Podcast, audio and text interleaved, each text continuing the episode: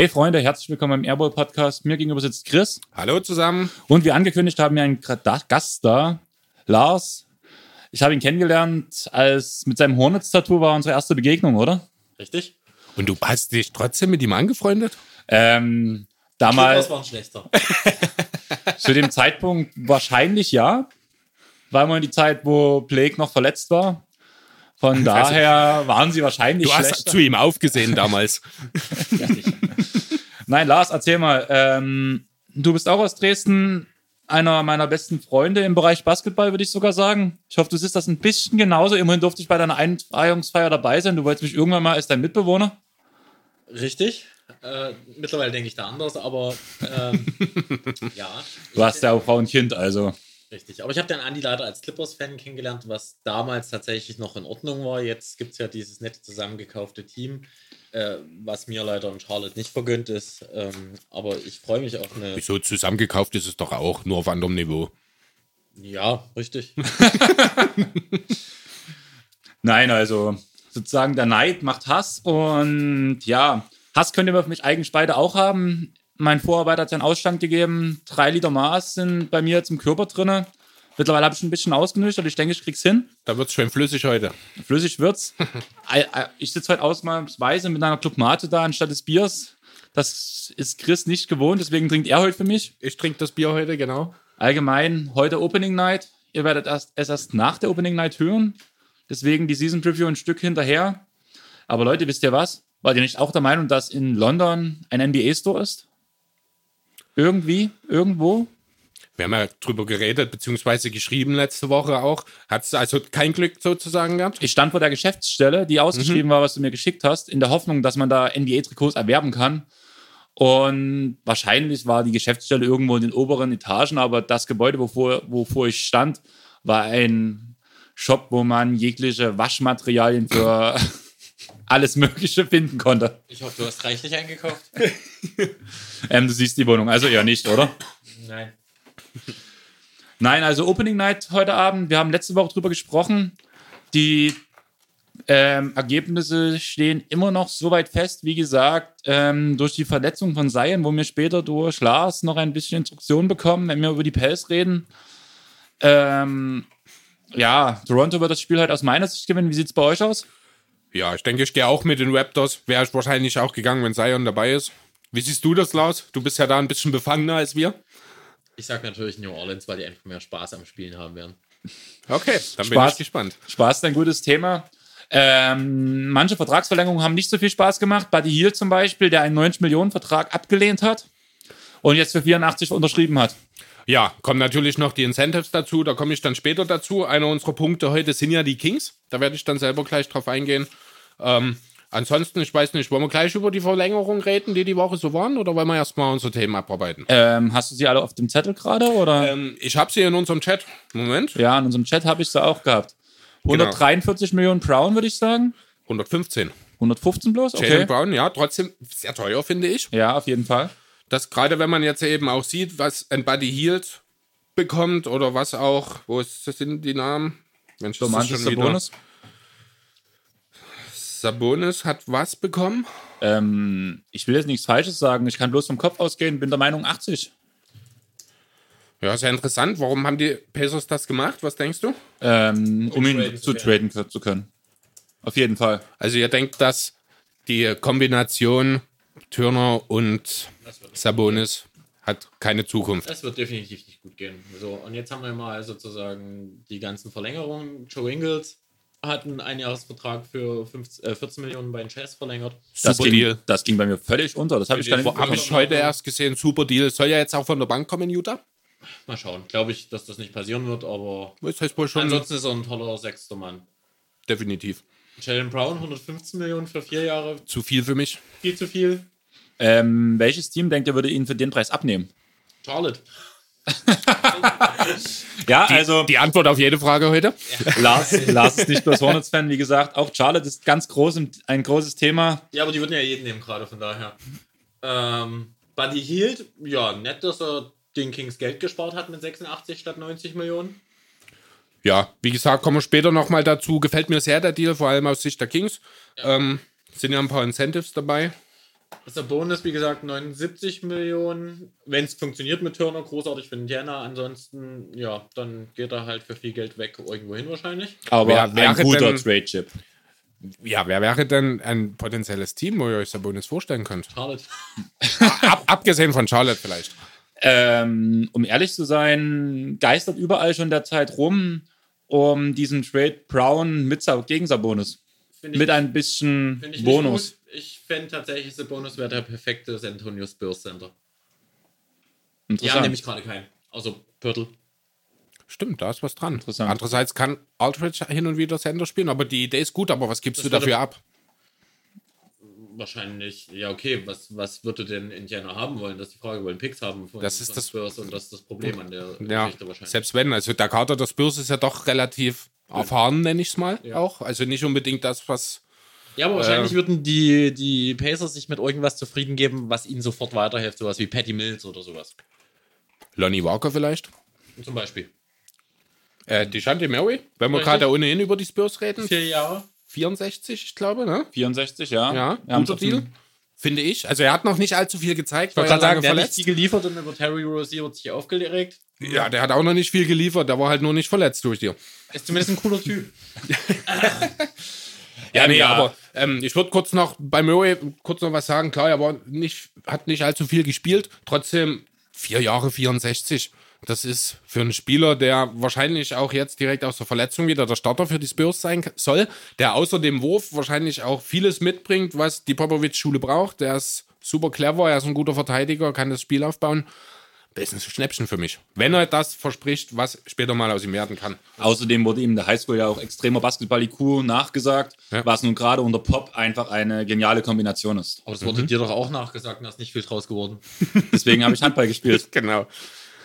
Äh, dann haben wir noch Torian Prince bei den Nets. Äh, zwei Jahre 29 Millionen. Finde ich jetzt nicht verkehrt, ganz ehrlich. Verstehe ich nur bedingt, muss ich ehrlich sagen. Also, was mich am meisten dabei stört, ist das zweite Jahr. Ich weiß nicht, ob es äh, ungarantiert ist, das zweite Jahr. Steht jetzt hier nichts dazu, wo, wo ich gerade bin. Ich meine, dieses Jahr brauchen sie ihn. Er wird den, äh, Durant auf dem Flügel vertreten. Nächstes Jahr 15 Millionen für ein Backup von Durant. Halte ich für ein bisschen viel. Oder 13 vielleicht, wenn es absteigend gemacht ist. Ja, aber Prince kann halt auch noch ein bisschen mehr als die Durant-Position spielen. Das sollte man vielleicht jetzt einfach mal nicht vergessen. Naja. Ich finde, so tief ist dann, äh, sind die Nets dann auch nicht mehr besetzt. Also, Vor allem auf dem Flügel. Richtig. Nachdem die Hälfte der Spieler aufgrund von häuslicher Gewalt und ähm, was war noch? Ähm, Äh, Chandler, Van Drogen nehme ich an. ähm, nein, ich glaube, das war wirklich ähm, Doping. Also, ja. Doping, Also Doping. keine richtigen Drogen wie ähm, Evans zum Beispiel. Ja, und dann müsst ihr ja noch be- bedenken, bei den Nets, Jared Dudley startet jetzt bei den Lakers. Also, da ist ein großer Baustein weg. Ja, natürlich. Besonders für mich als Sixers-Fan natürlich sehr schade, dass er weg ist. Ich habe mich auf die Wortduelle schon gefreut. War es dein Lieblingsmatchup? Ähm, Dudley gegen Simmons? Jared Dudley gegen egal wen war mein Lieblingsmatchup in dieser Serie. So, und dann haben wir natürlich noch die Knicks, die haben auch was getan, tatsächlich sogar ausnahmsweise mal was Sinnvolles. Äh, die haben die Team-Option für Kevin Knox und Frank Killer gezogen. Wobei, Ja. Willst du den zweiten Namen bitte nochmal sagen? nein, ich mache das nicht nochmal, aber Warte, ich, ich mach das für dich. Frank Nilikina. oh, sehr schön. Frankie Smokes? Ähm, ich glaube nicht, dass er lange in New York bleiben wird. Ich denke, es ist seine letzte Chance. Also die Option ziehen ist ein No-Brainer bei, in beiden Fällen für mich. Seht ihr, denke ich, ähnlich. Weil Ja. warum abgeben? Junges Talent, das trotzdem noch Potenzial hat. Gerade äh, Nilikina hat ja auch bei der WM durchaus gezeigt, dass er in der Lage ist, auch mal einen positiven Einfluss auch offensiv zu haben. Vielleicht lässt er das ja ein bisschen in die NBA übertragen und wird doch noch zum brauchbaren Teil der Knicks. Das glaube ich jetzt nicht. Ich glaube, er wird abgegeben und die Knicks holen sich noch einen Power Forward. Das wäre, Plan, das wäre Plan B. Man kann nie genug Power Forwards haben. Vielleicht gibt es ja noch eine Chance, den zweiten Morris zu holen. Richtig. Den zweiten Morris wäre auf jeden Fall nicht schlecht. Wo spielt Oder er ist es grad? der erste? Ich weiß es gar nicht. Spielt es grad, er spielt doch gerade in Detroit, oder? Ja. Zu dem glaube, Thema ja. gibt es ja schon diverse Trade-Gerüchte. Dass Detroit sehr an, an Frankie Smokes interessiert wäre. Ja, Guard kann den Pistons grundsätzlich nicht schaden, würde ich behaupten wollen. Könnte ein interessanter Deal werden. Ich glaube nur nicht, dass es dann wirklich um Morris geht. So, und jetzt noch die traurigste Nachricht der Nacht. Die Pistons haben ISO Joe entlassen. Ja, mein Herz ist gebrochen. Ja. Hab sie direkt auch aus dem Playoff rausgestrichen dann im Folge dessen. Ähm, Ja. Big Free, der neue MVP oder dann der Back-to-Back-MVP. Wenn er denn weitermacht, halte ich das für nicht ausgeschlossen. Ich denke, dass es für die NBA nicht gereicht hat, ist jetzt nicht die ganz große Überraschung. Der Kerl muss auch schon um die 87 sein mittlerweile, wenn mich nicht alles täuscht. Ja, aber China geht immer, oder? China geht immer, ohne Frage. Die Frage ist, willst du nach China gehen oder bleibst du in den Staaten und spielst Big Three? Ja, ich denke schon, also Joe wollte nochmal angreifen. Ich denke schon, dass er mit der Big Free eigentlich in seinem allerersten Jahr, glaube wenn ich mich jetzt nicht ganz täusche, alles erreicht hat. Keine Ahnung, Big Three verfolge ich nicht. Und von daher das nächste Ziel mit Lance zusammen in China. Das Ich wäre aber auch ein interessantes Duo. Äh, und dann noch der, der wichtigste Move danach, äh, die Cavs haben Lenzo McKinney. Äh, Alfonso McKinney. Alfonso da, genau. McKinney. Der ist ja von den Warriors gewaved worden. Habe ich überhaupt nicht verstanden. Warum haben die das gemacht? Kaderplätze? Weißt also es Ich, kann glaube, sein. die, ich, glaube, die hatten ein oder zwei Kaderplätze zu viel, also wahrscheinlich ein. Okay. Also ich persönlich hätte an der Stelle wahrscheinlich Willie Colley Stein gestrichen. ja, aber ich in, weiß. in dem Fall muss man jetzt mal auf Cleveland zurückzukommen. Tatsächlich der intelligenteste Move der Cavs der Offseason. ja. Ja, also ich kenne jetzt die anderen Off-Season-Moves nicht, aber Ich das ist auf fragen, jeden Fall gab es da so viele? Die Draft. Gut. Garland. Ja, Darius Garland. Also ich meine, er hat quasi seinen Rookie aus dem Vorjahr nochmal gedraftet. Nun ja, Leute, ähm, ich würde einfach Ein- mal sagen, Einen habe ich noch, weiß ich nicht. Wir haben noch nicht drüber geredet. Mir persönlich, ich sehe es gerade das erste Mal. Caris LeVert hat seinen Vertrag bei den Nets verlängert. ja, ist schon ein bisschen länger glaube, her. ist schon ein bisschen wohl. länger her, genau. Hatte ich überhaupt nicht auf dem Und Schirm. vor allem zu günstigen Konditionen, glaube Ja, ich. drei Jahre, 52,5 Millionen. Das ist, was sind das, 17,5 ungefähr pro Jahr? Für den Spieler, der arguably der beste Spieler der Nets letztes Jahr war. Definitiv. Ist für mich ein heißer Pick auch für Fantasy, für die Leute, die noch nicht Ja. gepickt haben. Ja, also auch super Deal, möchte ich an der Stelle nur noch mal erwähnen. Wie gesagt, mir ist er bisher ein bisschen untergegangen. Michael Jordan hätte ihm wahrscheinlich 120 Millionen gegeben. Für zwei Wenn's- Jahre. Ja. Ja, kann sein. Ähm, das war der letzte Deal, jetzt, den wir jetzt auf dem Zetteln hatten. Ich würde sagen, wir sind heute zu dritt. Wir haben drei Teams. Eins mehr als sonst. Die Zeit wird knapp. Immerhin wollen wir zur Opening Night spätestens fertig werden. Eigentlich wollen wir, oder werden sie zusammen gucken. Lars wird sich wahrscheinlich abkapseln wegen Kind. Aber es sind auch noch Aber vorher wird er wahrscheinlich noch eine Runde 2K gegen uns spielen und zweimal verlieren. Es hat keiner gesagt, dass ich mit Charlotte spiele, ja? Ach so? Es hat keiner gesagt, dass es eine Rolle spielt. Wir werden sehen. Ich hatte ja überlegt, ob ich mit den Washington Wings spiele, nachdem ich im Washington Pod so viel von denen gehört habe, anstatt von den Wizards. Könnte man tun, sind die nicht Champion geworden? Richtig. Die sind Champion Ja, geworden. ne? Genau. Und Werden die wahrscheinlich Werte- auch besser und als das eine oder andere NBA-Team. Die Werte wurden angepasst. Also die Ach so. Top-Teams sind sogar wie die Top-Teams in der normalen NBA. Mhm. Ja, Interessant. Hab noch kein WNBA-Spiel gespielt bei 2K. ich Ja, auch nicht. Ich habe bloß die Werte Vielleicht mal gesehen. interessant, okay. Ähm, ja, Kings? Chris? Ich, Kings, mach mal los. Okay. Darf, darf man ihn eigentlich stören, während er über die Kings spricht? Aber natürlich, du ganz besonders. Sehr gern. Schade, ist Nur- schade, aber ist Philly eigentlich schon durch? Ja, natürlich, damit haben wir angefangen. Damit haben wir angefangen. Hast du etwa unsere Pots nicht gehört? Nee, das konnte ich mir nicht anhören. Man muss dazu sagen, Lars hat keine Pots, hat, ist relativ unvorbereitet hier angetanzt. Dann ist erstmal, obwohl wir schon gefühlt vor einer guten Stunde anfangen wollten, eine heftige Diskussion zwischen Lars und Chris entstanden über alle Spieler, weil gefühlt jede Meinung nicht geteilt wurde des anderen. Ja, es könnte sehr interessant werden heute auf jeden von Fall. Uns daher- einig, dass Gerald Dudley der beste Spieler der NBA ist. Ja, aber ich finde, da sollte es weltweit keine Diskussion geben. Ich meine, er spielt für die Monsters in Space Jam. Richtig. Und was ist, wir haben doch letzte Woche erst über Alex Caruso geredet, Leute. Oh, natürlich, den haben wir vergessen. Hast du gewusst, dass Caruso mal bei den Thunder war? Nein. Habe ich jetzt die Woche äh, auf Facebook gesehen. Alle reden darüber, dass die Sander, Harden und Durant und Ibaka und hast du nicht gesehen verloren haben. Aber keiner redet über Alex Caruso. Hat wahrscheinlich mal, also undrafted mal ein Exhibit-Contract oder sowas. Ich habe nur das Bild, der hat die ein 25 Trash hier. getragen. Das war bestimmt ein Trash hier. Möglicherweise, keine Ahnung. Du meinst wie die ersten 30 Clippers-Jahre oder? Kann sein. Mittlerweile würde ich sagen, wir spielen um die Spitze im Westen mit. Vielleicht sogar um den Titel. Vielleicht auch wie die nächsten 30 Hornets-Jahre. Ja, 30 nicht. 30 nicht. Übertreiben wir es mal die- nicht. Wir wollen ja realistisch bleiben. Jordan kauft irgendwann ein Baseballteam und dann wird alles gut. Dann werden die Hornets in die Baseballliga gebracht. So, Jungs, ich glaube, ich muss das heute ein bisschen unter Kontrolle halten. Heute Chris? ist gut, wenn wir einen Moderator dabei haben. Du fängst an. Gut, ja, genau. Also, die Sacramento Kings. Letztes Jahr, ja, doch recht überrascht. Die Jahre davor waren ja die Kings mehr oder weniger als Witzfiguren der Liga verschrien. Vivek Granadive und Vladi Divac haben sich da nicht unbedingt immer mit dem, ja, mit Lorbeeren geschmückt, will ich mal sagen. Und plötzlich lief es ein bisschen anders. Am Ende haben sie 39 Siege geholt, haben lange Zeit, also für Kings-Verhältnisse wirklich lange Zeit, äh, ein Wörtchen um die Playoffs mitreden wollen. Hat dann am Ende leider nicht gereicht. Insgesamt haben sie sehr interessante Ansätze gehabt. Ähm, ja, haben die fünftschnellste Pace gespielt, waren in vielen Kategorien durchschnittlich, was äh, ja so die reinen Zahlen angeht. 16. im O-Rating, Platz 18 im Two-Shooting, 15. in der Dreierquote. Man hat die 20 meisten genommen, also das ist alles sehr mittelmäßig, könnte man sagen. Äh, auffallend ist auf jeden Fall, dass sie die drittschnellste Pace gelaufen sind. Also das junge Team, das will rennen. Das hat man.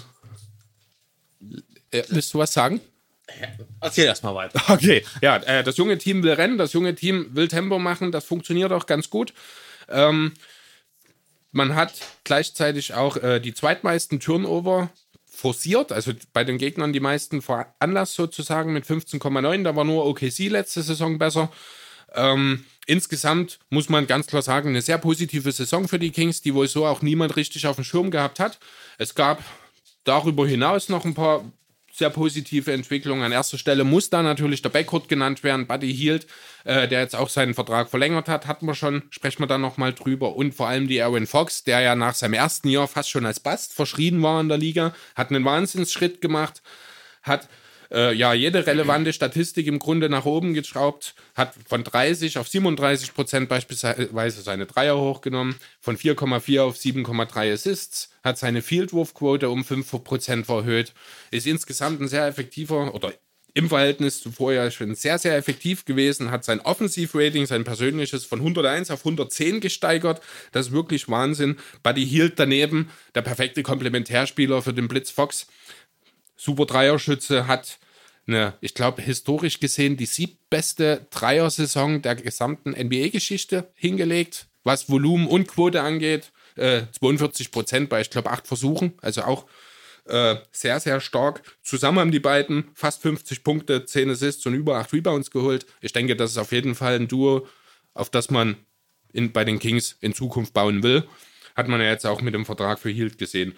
Ja, neben den beiden gab es noch andere sehr schöne positive Entscheidungen. Marvin Beckley, der ja so ein bisschen mit Fragezeichen behaftet war, weil er eben vor Luka Doncic gezogen wurde, hat eine sehr solide erste Saison gespielt, 25 Minuten, 15 und 7 aufgelegt, bei guten Quoten, über 50 Prozent aus dem Feld. Hat sogar. Da würde ich jetzt gleich mal reinspringen. Ähm, wir haben letzte Woche über, über die Suns, nee, vorletzte Woche über die Suns geredet. Und du hast gesagt, über dem Namen DeAndre Ayton würde die ganze Zeit der Name Luka Doncic stehen. Ist das bei Beckley genauso? Natürlich. Weil dieser Negativfakt im schlimmsten Fall gesagt, fällt mir in der ganzen Saison mit Beckley gar nicht auf. Ich bin der Meinung, dass halt da die Kings noch mehr äh, aufgrund ihres verschrienen Managements quasi gar nicht so sehr diesen, das wurde gar nicht so sehr negativ von den, äh, von den ganzen Leuten ringsherum gesehen. Klar wussten alle, Beckley sollte eigentlich nach Doncic kommen. Allerdings war es allen klar, dass die Kings eh Trash picken. Das ist am Ich Ende. glaub- Ist es, überhaupt nicht. Also, ist, ist es ja am Ende auch nicht gewesen. Nein, ich, ich finde, die Kings, die hatten über Jahre ein gigantisches Problem und das hieß, schade, dass man sagen musste, Markus Cousins. Die haben versucht, ein Team um Cousins aufzubauen, was nie funktioniert hat. Äh, außer halt in kleinsten Ansätzen, ab und zu mal. Und ich glaube, die wollten mit Beckley einfach damals nur einen ganz safen Pick haben und den haben sie gekriegt. Und der wird, am Ende wird der in Zukunft wahrscheinlich äh, David West äh, Statistiken liefern mit 20, 10 so ungefähr und einfach einen ganz soliden Power Forward abgeben. Das Ja. wird nie spektakulär, aber das ist das, was, was die Kings brauchen. Ja, ist aber wäre Das Spektakuläre hatten sie, haben sie mit Fox und haben sie mit Hield im Shooting. Und Ja. der Rest ist eigentlich nur Buyback für sie und das muss grundsolide sein. Das haben sie bekommen. Ja, aber wäre Doncic nicht grundsolide gewesen, einfach aufgrund der ganzen. Aber- aber- äh, Ich glaube, Doncic hätte, Doncic. Doncic hätte in die Teamstruktur mit Fox Ja. und Hield nicht gepasst. Das sehe ich ähnlich. Ich wollte auch damit nicht sagen, dass er fälschlicherweise an 2 gezogen wurde, sondern nur, dass eben aufgrund dessen, dass äh, zum einen Luka Doncic und zum anderen auch das Nummer 2, der Rookie of the Year war letztes Jahr, Trae Young, sind halt beide nach ihm gepickt worden. Warum sollte man das jetzt Eden negativ in Anführungszeichen anlasten und Beckley nicht, obwohl die Situation für beide mehr oder weniger gleich ist, nur halt, dass der eine an 1 und der andere an 2 gepickt wurde. Aber ihr, ihr müsst halt bedenken, sage ich mal, was, was brauchte das Team an der Zeit, in der Zeit sozusagen? Die Suns brauchten ganz klar einen Center. Äh, die Kings brauchten einen Power Forward oder halt Ein oder Big Man auf jeden irgendwas Fall, in die ja. Richtung. Äh, warum soll ich dann noch einen Point Guard draften? Das Richtig, war der richtige Pick. Sehe ich Und ähnlich. dass Doncic und Trey Young dieses Rookie um die Year Rennen um sich ausgemacht haben, sage ich mal, äh, liegt einfach daran, dass die Liga von den Guards geprägt ist. Ganz simple Geschichte. Richtig.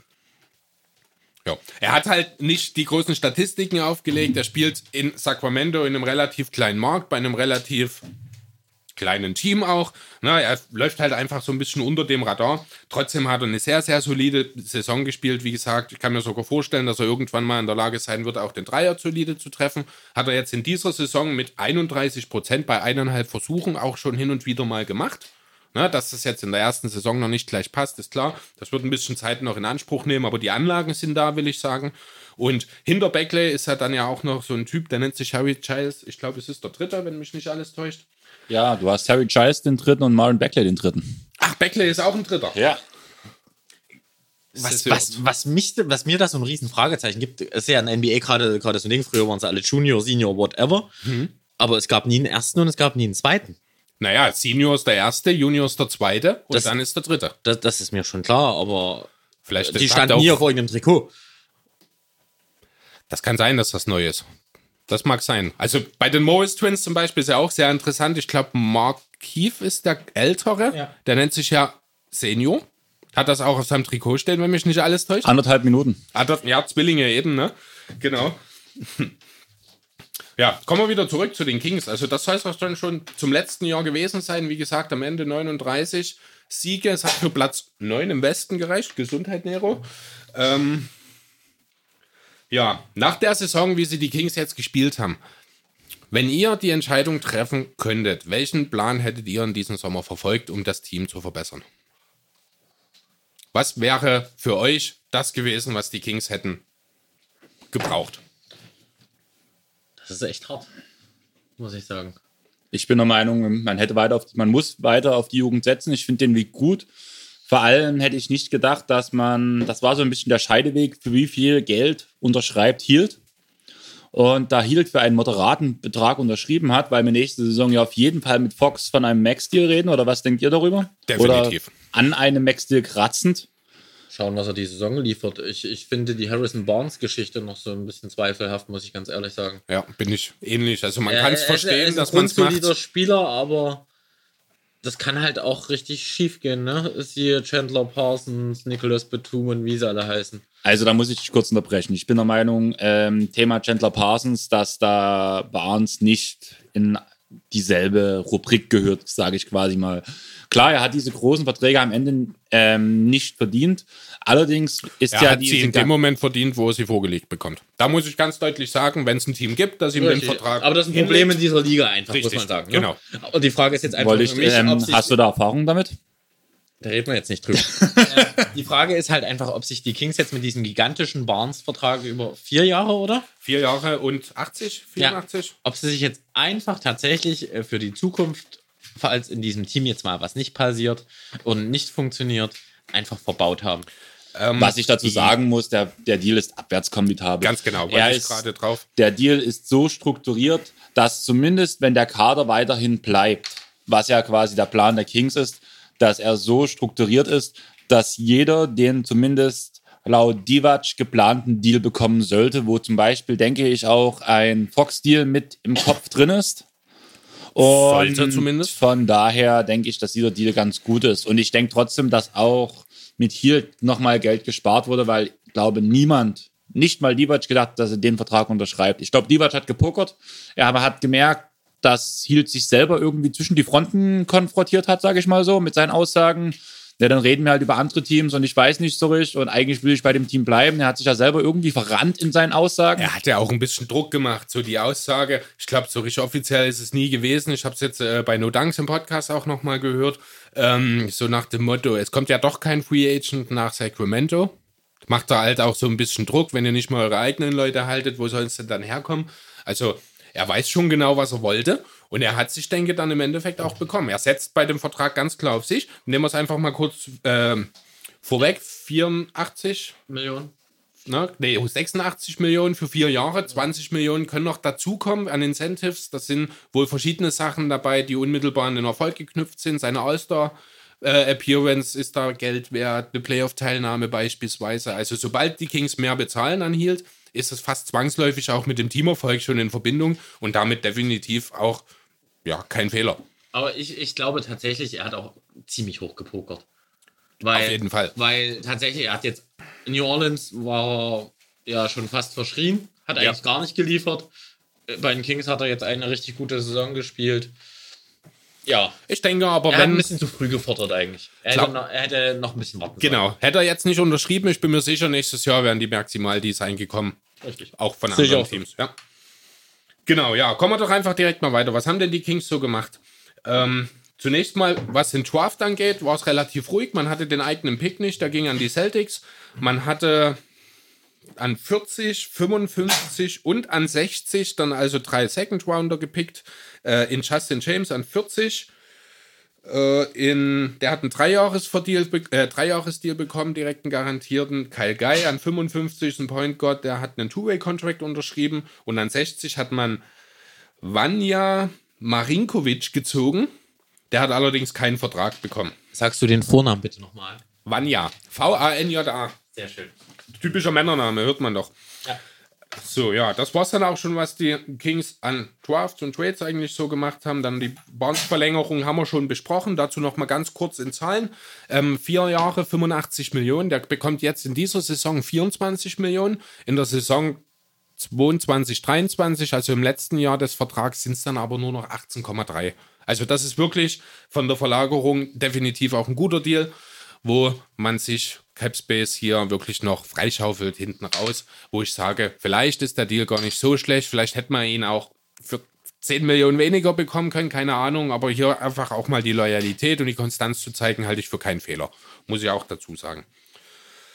Ja, dann schauen wir doch mal, wer ist denn so weggegangen aus Der hat echt riesen Zettel, oder? Sacramento? Ähm, wir haben hier Frank Mason, der spielt mittlerweile in, äh, in Milwaukee, hat dort einen Two-Way-Contract unterschrieben. BJ Johnson ist jetzt in Orlando. Alec Burks ist zu den Warriors gegangen. Corey Puber hat noch keinen neuen. Burks zu den Warriors, echt? Alec Burks ist zu den Warriors gegangen. Darf Genau. der da spielen? Der hatte, ich glaube, das war doch sogar der, der hatte zuerst bei den Sander unterschrieben. Dann hat sich aber die Westbrook-George Strait-Geschichte entwickelt und deswegen haben die Sander dann zu Burke gesagt: Hier, pass auf, bei uns hat sich folgendes verändert, du darfst dir einen neuen Verein suchen, wenn du willst. Und so ist er, ich glaube, dann zum Minimum zu den Warriors. Ich glaube Genau, dir. ja, Ich- zu den Warriors. Ja, doch, ich hatte jetzt Burks kurz. ist auf jeden Fall bei den Warriors. Da hatten wir sogar noch geschrieben, da war noch irgendein anderer Deal an dem Tag, der danach abgeschlossen wurde. Kann ich gerade nicht mal sagen, genau was. Waren auf jeden Fall zwei, Ta äh, zwei Deals an einem Tag. An dem glaub, Tag, das wo wir aufgenommen haben. das war die Morris-Geschichte, wo der den Spurs abgesagt gesagt und hat. zu den Knicks gegangen ist. Das Kann war, ich glaube, da noch. Ja. Ansonsten Costa Kufos, der große Bruder von Alex Caruso, ist jetzt zurück nach Europa gegangen, spielt jetzt bei ZSK Moskau. Großartig für Moskau. Ja, definitiv, guter Sender. Hab ihn immer gemacht, muss ich sagen. Troy Williams ist Free Agent. Und dann haben wir noch der One and Only Willie Cauley Stein, der bekanntlich zu den Warriors gegangen ist. Ja, also für mich persönlich, ich muss sagen, was die Abgänge angeht, war jetzt nichts allzu Relevantes dabei. Der einzige, der relevante Minuten wirklich gesehen hat, war Cauley Stein. Den hat man ersetzt. Und zwar durch Dwayne Dedman, den man aus Atlanta geholt hat, für drei Jahre und 40 Millionen. Ähm, hier muss dazu gesagt werden, im dritten Jahr ist nur eine Million garantiert. Hat man also auch hier wirklich versucht, bei den Vertragsstrukturen ein bisschen was zu machen. Ähnlich sieht es bei Trevor Ariza aus. Der hat zwei Jahre 25 Millionen bekommen. Hier ist im zweiten Jahr sind nur 1,8 Millionen garantiert. Aber der wichtigste Veteran für die Kings überhaupt. Muss man tatsächlich so sagen. Wenn er noch in der Lage ist, das zu leisten. Ich meine, letztes Jahr in Washington und wo war er vorher? Phoenix. Ja, gut, sind jetzt nicht unbedingt die äh, Teams, wo man dann auch die Leistung zeigt. Phoenix, Houston hat er geliefert. In Houston hat er noch geliefert, New das Orleans war das Jahr davor. Ja, also Ariza ist ein, großartig. Äh, ja, Ariza ist ein super Typ. Äh, 3D, par excellence, aber halt auch nicht mehr der Jüngste. Muss man halt auch schauen, ob da vielleicht hier und da dann der erste Anzeichen des, ich will es nicht Verfall, des Abbaus nenne ich es lieber ja, aber zu sehen. Es geht ist. ja eher darum, dass, sag ich mal, den jungen Spielern einfach ein bisschen, wie soll ich sagen, Disziplin beibringt. Veteran Leadership, genau. Ja, Deswegen, aber dafür ist der Vertrag zu hoch. Also mal ganz es ehrlich. Es ist ein Einjahresvertrag, ich sehe da kein Problem. Richtig. Das ist für der jedes Team ein großartiger Pickup. Der ist, ja. ich finde ihn vergleichbar mit Igodala. Man macht nie was falsch, wenn man ihn unter Vertrag nimmt. Eben, das kann man so sehen. Natürlich ein bisschen anders gelagert als Spielertypen, aber ja, der bringt Defense, er bringt dir einen guten Wurf mit, er kann die Kabine anführen, das soll er wohl auch tun. Er sollte bei den Lakers der nächste Kobe werden, damals. Ja, gut, da hat man ihn wohl doch ein bisschen falsch eingeschätzt ja, damals. Das lief halt leider nicht ja. ganz so. Aber. Ja, und er hat seinen Titel mit den Lakers geholt. Richtig. Ja, dann hat man noch Corey Joseph geholt als Backup für die Aaron Fox für drei Jahre und 37 Millionen. Finde ich, find ich, etwas überteuert. Teurer Vertrag. Auch ja. hier ist das dritte Jahr nicht voll garantiert. Da sind es 2,4 Millionen. Also kann man eigentlich sagen, Deadman und Joseph sind mit Zweijahresverträgen ausgestattet worden, mit der Perspektive auf eins mehr. Und der Wies hat einen Einjahresvertrag dann letzten Endes über 12,5 Millionen nach 1,8 im zweiten Jahr. Kann ähm, man machen. Verbaut dich nicht langfristig mit dem Vertrag von Deadman, von Joseph und dem abwärtsgestuften Vertrag von ähm, Barnes, hm? dass man direkt auf die Vertragsverlängerung von Bagley hinsteuert?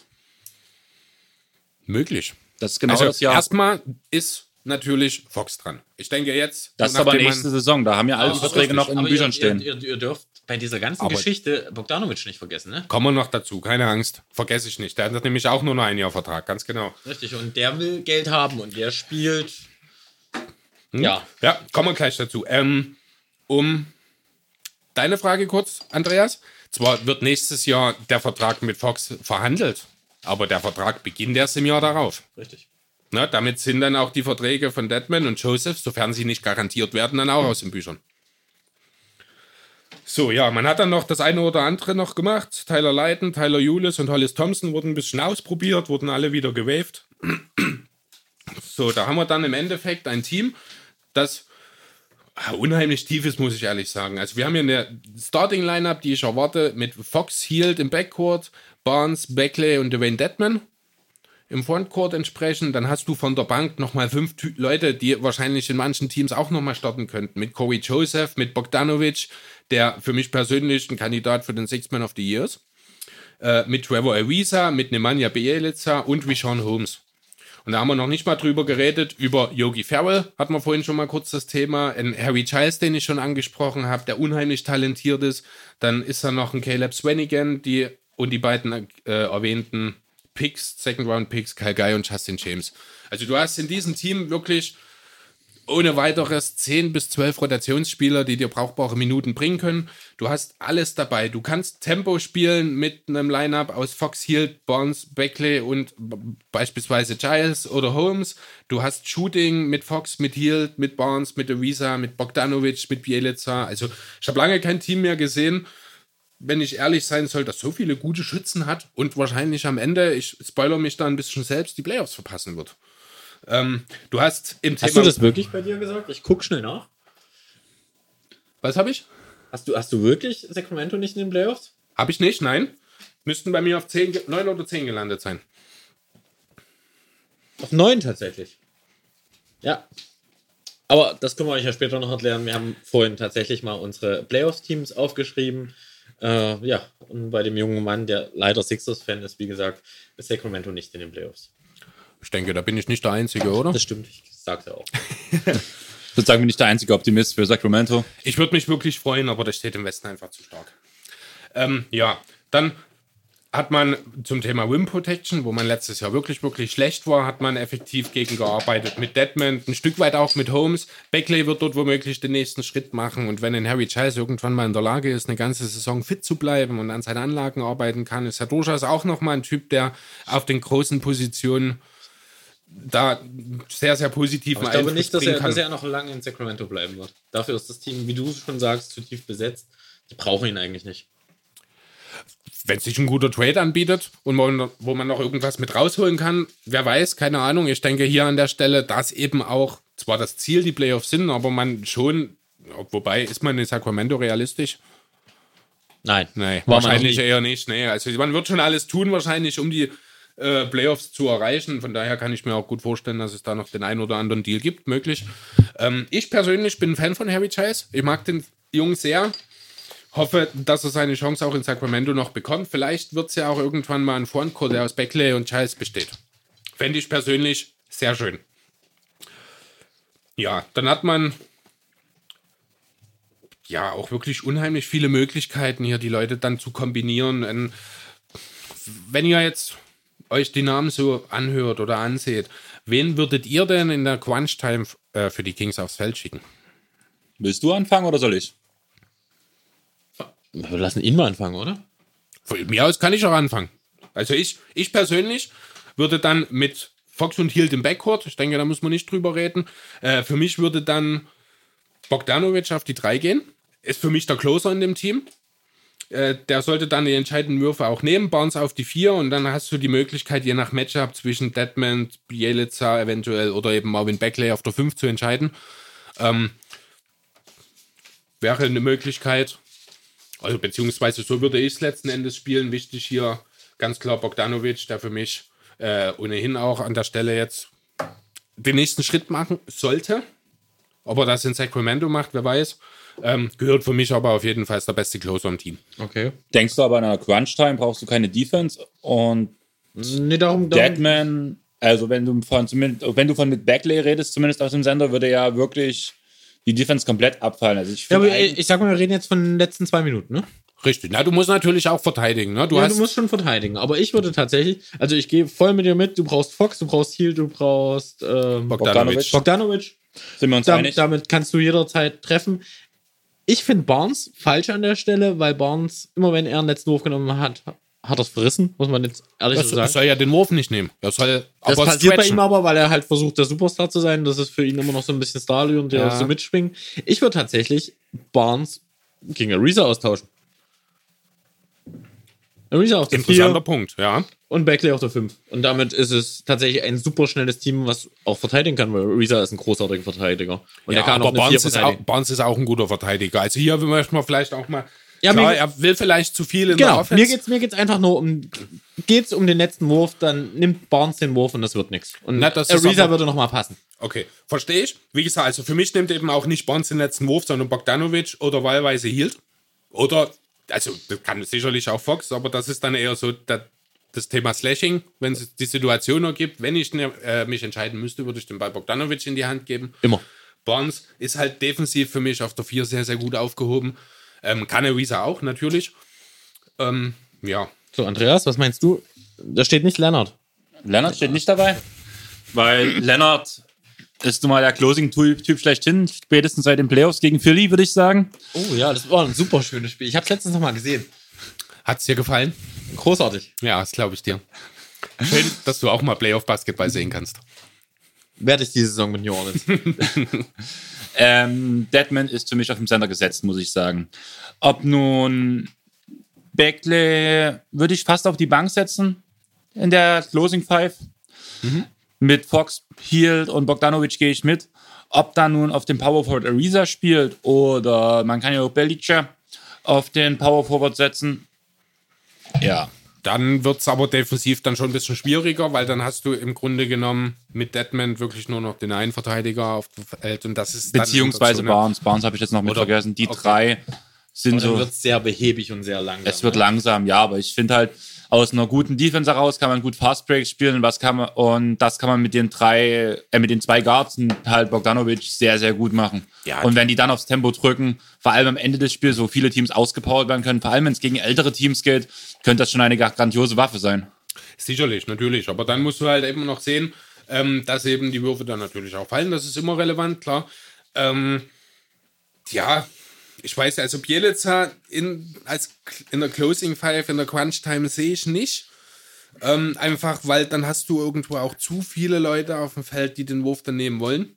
Da musst du eben auch aufpassen. Das ist dann auch eine Trainerfrage an der Stelle, wie das Ganze umgesetzt wird.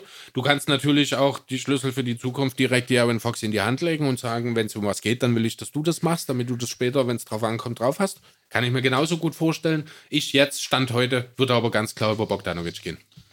Äh, wenn wir gerade bei dem Punkt sind, ich habe zwar gerade auf deinem Zettel gesehen, dass es bei dir nicht so weit vorne steht, die Trainerfrage. Ja, die Trainerfrage. Bin ich auch gar nicht so weiter großartig drauf eingegangen, um ehrlich zu sein. Coach ist Luke Walton, ne? Ja. Ähm, guter Deal, ohne Frage. Hat unter Steve Kerr gelernt. Unter anderem hat auch die äh, Recruit Warriors ja eine ganze Weile trainiert, als Kerr damals verletzt war. Hat dort, ich glaube, sogar einen Startrekord aufgelegt, aufgesetzt. Am Ende die 73-Siegesaison der Warriors. Hat bei den Lakers Enttäuscht. ja, kann man so sagen. Würde ich jetzt aber nicht unbedingt als Todesurteil für eine Karriere ansehen. Sehe ich auch so. Ähm, mir geht es eher darum, was letzte Saison war mit Jäger. Ähm, selbe Bilanz in den letzten zwei Jahren. Jäger hat sich einen guten Stand im Team gebaut, hat sie quasi zu der Spielweise getrieben, kann man sagen, mit der sie letztes Jahr so spektakulär abgeschlossen haben. Und nun kommt Walton dorthin. Angeblich sollte es ja mit Jäger ähm, mit, der, mit den Obrigkeiten quasi der Franchise Probleme gegeben haben, weswegen man ihn lieber jetzt als später abgesägt hat und durch Walton ersetzt hatte. Die beiden hatten ja auch dieselbe Bilanz in den letzten zwei Jahren, glaube ich, wenn ich mich nicht ganz täusche. Kann sein, ja. Und ähm, ja, hätten da nicht die Obrigkeiten einfach mal zurückstecken sollen und Jäger einfach das Ding weiterlaufen lassen, weil er sich quasi auf einen guten Weg gebracht hat. Nun kommt mit Walton ein Trainer, der zumindest in den letzten zwei Jahren nicht überzeugt hat. Ja, klar, als Co-Head-Coach, wie man es auch immer nennen wollte damals bei den Warriors, okay. Hat dadurch auch schon mit Barnes zusammengearbeitet. Aber ob das nun ich- der Idealfall war, Ich glaube, dieses äh, Coding ist äh, immer was komplett anderes, muss man ganz ehrlich Definitiv, sagen. ne? Also er und hat ich, ja- ich finde, Luke Walton ist tatsächlich, vielleicht als Co-Trainer unter Steve Kerr, äh, konnte er was, aber ich finde, Luke Walton ist vergleichbar mit äh, Tai Lu. Theoretisch lief bei dem jetzt auch nicht so viel, wenn da kein LeBron das Team gecoacht hätte. Das ist richtig, aber das ist halt das. Ähm, Und ich finde halt für die Kings hätte, hätte es äh, Trainer gegeben, die besser zum Team gepasst hätten. Zum Beispiel Mike Jackson, der vor Steve Kerr die Warriors trainiert hat. Der perfekte Trainer für die Kings, meiner Meinung nach. Hat er die Kings nicht sogar schon mal trainiert? Ich wüsste es nicht. Ich weiß es nicht genau, vielleicht verwechsel ich das auch. Nee. Ähm, also ich muss grundsätzlich sagen, man weiß halt immer nicht genau, was ist jetzt wirklich zwischen Jäger und Ja. Diva Tranadive vorgefallen. Ähm, in den letzten Jahren ist es ja jetzt auch nicht unbedingt selten gewesen, dass die Kings etwas seltsame Entscheidungen getroffen haben, auch was die, King, äh, die Coaches angeht. Ich habe mich da jetzt auch gar nicht weiter oder habe da gar nicht weiter drüber nachgedacht, weil ich glaube, Also ich glaube, ich glaube, dass, dass Walton einfach, einfach ein Stück zu, wie soll man es denn sagen, ein Stück zu weich ist für die Kings. Ich glaube, Jäger hat mehr Struktur da reingebracht, der ist so, so eher alte Schule und die ganzen Jungen müssen ein bisschen spuren, während Walton halt einfach laufen lässt, so nach dem Motto. Ähm, ich glaube nicht, dass es so gut gehen wird. Ähm, deswegen widerspreche ich euch auch bei eurer Prognose, dass die Kings auch nur in die Nähe der Playoffs im Westen kommen. Okay, interessant auf jeden Fall. So, jetzt muss ich mal kurz schauen, wie weit sind wir schon gekommen. Du wolltest, glaube ich, über die Schlüsselspieler reden, wenn ich das in deiner Liste richtig Ja, gesehen genau. habe. Also allgemein die Schlüssel für die Saison habe ich hier genannt. Ähm, dann kommen wir erstmal auf die Spieler an sich, was da relevant ist. Also da muss man natürlich als allererstes hier De'Aaron Fox nennen. Da erwarte ich mir ganz klar den Schritt zum All-Star nächste Saison. Äh, ja, wäre der logische Schritt nach der Entwicklung, die er jetzt von Jahr 1 auf Jahr 2 ent- äh, genommen hat. Damit macht er sich irgendwie auch relevant, was möglicherweise das Thema Most Improved Player äh, angeht. Dann Buddy Hield müssen wir natürlich sehen, dass er jetzt, er hat mit dem Vertrag ganz klar auf sich gewettet. Mit den Incentives, mit den 20 Millionen, die er nur bekommt, wenn der Team und auch der Hat persönliche er, Erfolg da aber ist. er, er wird, äh, so sehr er das gern möchte, ich glaube, er wird nie ein zweiter Clay Thompson werden. Das muss er auch gar nicht werden, aber er hat durchaus All-Star-Potenzial. Das waren aber seine Aussagen. Ja. Offensiv vielleicht, defensiv natürlich nicht. Also ich meine, offensiv hat er es mehr oder weniger letztes Jahr schon gemacht. Macht er sogar mehr als Clay, muss ich sagen. Ja, Ja, in der aber- Offense, aber, nicht aber- in der Defense. Nee, defensiv Ja, aber man wird muss, muss auch bedenken, werden. äh, du betrachtest gerade nur ein Jahr, ne? Lass das mal das zweite vorbei sein. Natürlich, ne? Ich, ne wobei, nee, bei Hield, der ist ja schon ein bisschen länger in der Liga. Er hat jetzt erst ein gutes Jahr. Ja, ein natürlich. gutes Jahr, genau. Ja, aber es- er ist ja jetzt nicht der erste Spieler, der mit Mitte 20 explodiert. Ja, natürlich. Aber ja, also klar lass kann es auch lass in die andere Richtung genau. gehen. Müssen wir sehen. Ich persönlich denke, dass mit Fox und Hield hier ein Backcourt-Duo der Zukunft gefunden wurde, das sich noch weiterentwickeln wird und noch besser werden kann. Das hoffe ich, das erwarte ich. Ähm, eine ähnliche Entwicklung erwarte ich auch von Marvin Beckley, bei dem man ja hier und da so ein bisschen sich unsicher ist, aber denn nicht doch vielleicht besser auf Sender aufgehoben wäre.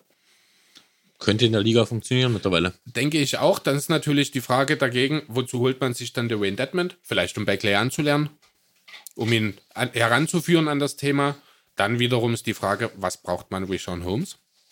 Dann würde ich dich aber fragen, Deadman sehe ich noch nicht in dem Alter, um einen Spieler anzulernen. Deadman ist ein Spieler, der selber spielen will, selber Erfolge feiern will und vor allem im Teamkonstrukt gut ähm, was erreichen möchte. Genau, und damit passt er perfekt in dieses Team. Richtig. Also Dedman auch von der Altersstruktur, ich glaube, er ist 30, wenn mich nicht Richtig. alles täuscht. So alt schon? Ja, ich er habe ich hab ihn auch erst relativ spät in die jünger. Liga gekommen. Richtig, ich und glaube. Deadman kann sich, glaube ich, mittlerweile ganz gut zurückstellen, weil er hat unter Popovic gelernt.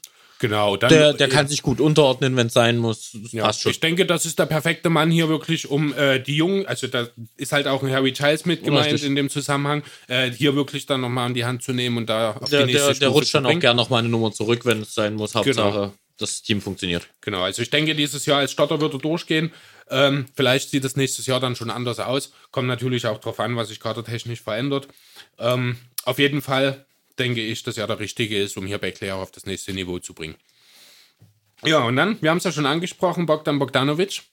Sixth Man of the Year-Kandidat für mich, Nummer 1, muss ich ganz ehrlich sagen. Hat trotz schwacher WM der Serben eine sehr, sehr starke individuelle gespielt.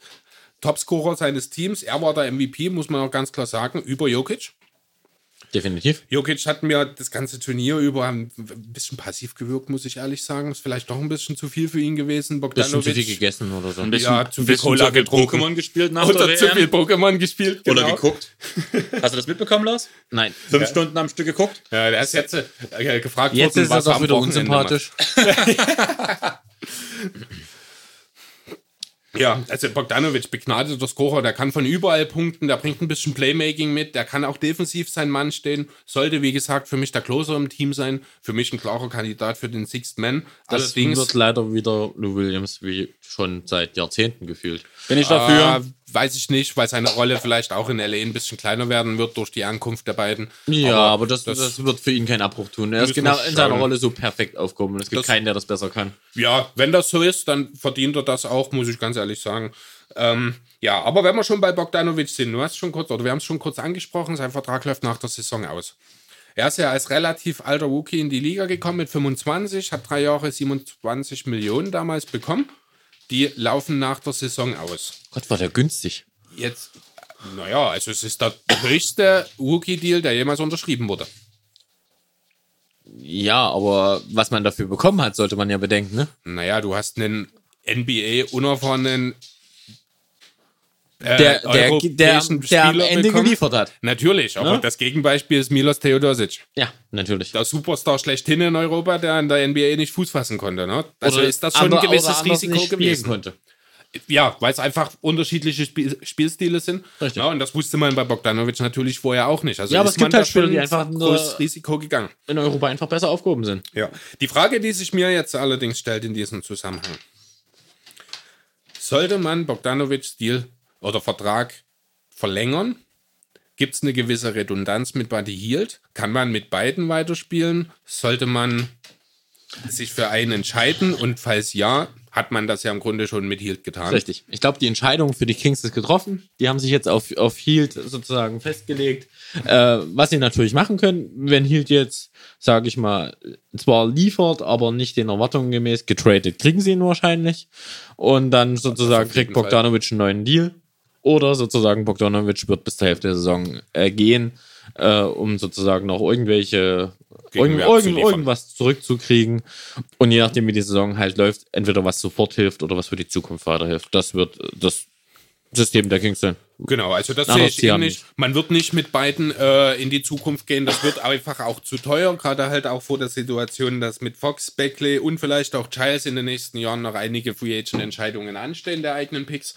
Ähm, denke ich tatsächlich auch, dass es Bogdanovic spätestens oder wahrscheinlich tatsächlich zur Trade Deadline erwischen wird, wäre die Frage, ja, eigentlich ist es keine Frage, man kann jetzt 29 Teams nennen grundsätzlich, aber welches, wo, wo könntet ihr euch denn Bogdan Bogdanovic vorstellen? Bogdanovic, ähm, das ist gar nicht so einfach. Ich sage jetzt nicht Charlotte, weil das wird nicht passieren, aber es wäre schön. ähm, ich glaube tatsächlich, äh, der kann wirklich einem Team arg helfen. Ich sehe den dann tatsächlich eher bei, ich hoffe, ja, er sitzt beide, äh, bei den Bulls oder in Memphis. Die können ihm beide Geld er- geben, erstens. Ja. Und zweitens eine große Rolle. Das ja. Da ist die Frage, gerade zum Thema Memphis, passt er alterstechnisch, ich glaube, nicht rein. Weil in zwei Jahren ist er dann auch schon auf dem Weg auf die 30 zu und vorher wird Memphis nicht relevant spielen. Also fallen die für mich mehr oder weniger raus. Bulls finde ich interessant, wird aber problematisch mit Zach Levine. Müsste man fast gegeneinander traden, wäre ja auch nicht schlecht. Ich glaube, die waren es nicht sogar sogar die Kings. total spannend. Waren es nicht sogar die Kings, die das Ja, die Kings, haben, die, Kings haben, abgegeben haben? die Kings haben den Vertrag angeboten. Und Genau, und die Bulls haben gematcht dann, ne? Genau. Also würden ja quasi beide dann kriegen, was sie wollen. Dann wäre das natürlich ein interessanter Deal. Musst du aber finanziell natürlich auffüllen, wenn du das traden willst dieses Jahr, weil Levine ein bisschen mehr verdient. Mein Tipp, die Miami Heat. Wird nicht passieren. Ähm, ihr Rookie Hero wird einschlagen. Die brauchen keinen. Bogdanovic. Möglich, würde mir aber sehr, sehr gut gefallen zwischen. Die würde aber auch alles in Philadelphia gut gefallen. Nö, Äh, das ja, das stimmt fällt nicht. ja sogar Zum Beispiel. Willie Colley Stein will ich nicht in Philadelphia sehen. Aber noch, noch eine ganz interessante Idee. Ähm, Bogdanovic in Minnesota. Neben oder anstatt von Wiggins? Ähm, mit Wiggins. Ich finde die Idee Jeff Teague, Bogdanovic, Wiggins, äh, Covington, Towns. läuft nächste Saison aus. Es wird in dieser Saison getradet. Ja, genau. Das hast du nicht mitgekriegt, weil du dich da gerade kurz um Nero kümmern musstest. Äh, Bogdans Vertrag läuft aus. Wir sind uns, also Lars und ich, relativ einig, dass die Kings nicht mit Hield und Bogdanovic in die neue Saison gehen werden. Deswegen erwarten wir einen Trade von ihm. Richtig, und ich finde tatsächlich Minnesota, sofern sie irgendeine Rolle spielen möchten, finde ich das gar nicht so eine schlechte Idee. Verbessern würde es sie auf jeden Fall. Richtig, und Minnesota könnte Picks abgeben. Finde ich nicht gar nicht so verkehrt. Wäre wär interessant, ja. Glaube aber nicht, dass die Timberwolves dadurch dann in die Playoffs kommen. Also dafür wird auch ein Bogdanovic nicht reichen. Dafür ist bei Minnesota Und- zu viele Magen. Genau. Ähm, was würdet ihr davon halten, wenn man zum Beispiel in das Trade-Paket einen Sender wie Deadman noch packt und im Anschluss nach Indiana für Sabonis schickt? Sehr interessanter Punkt.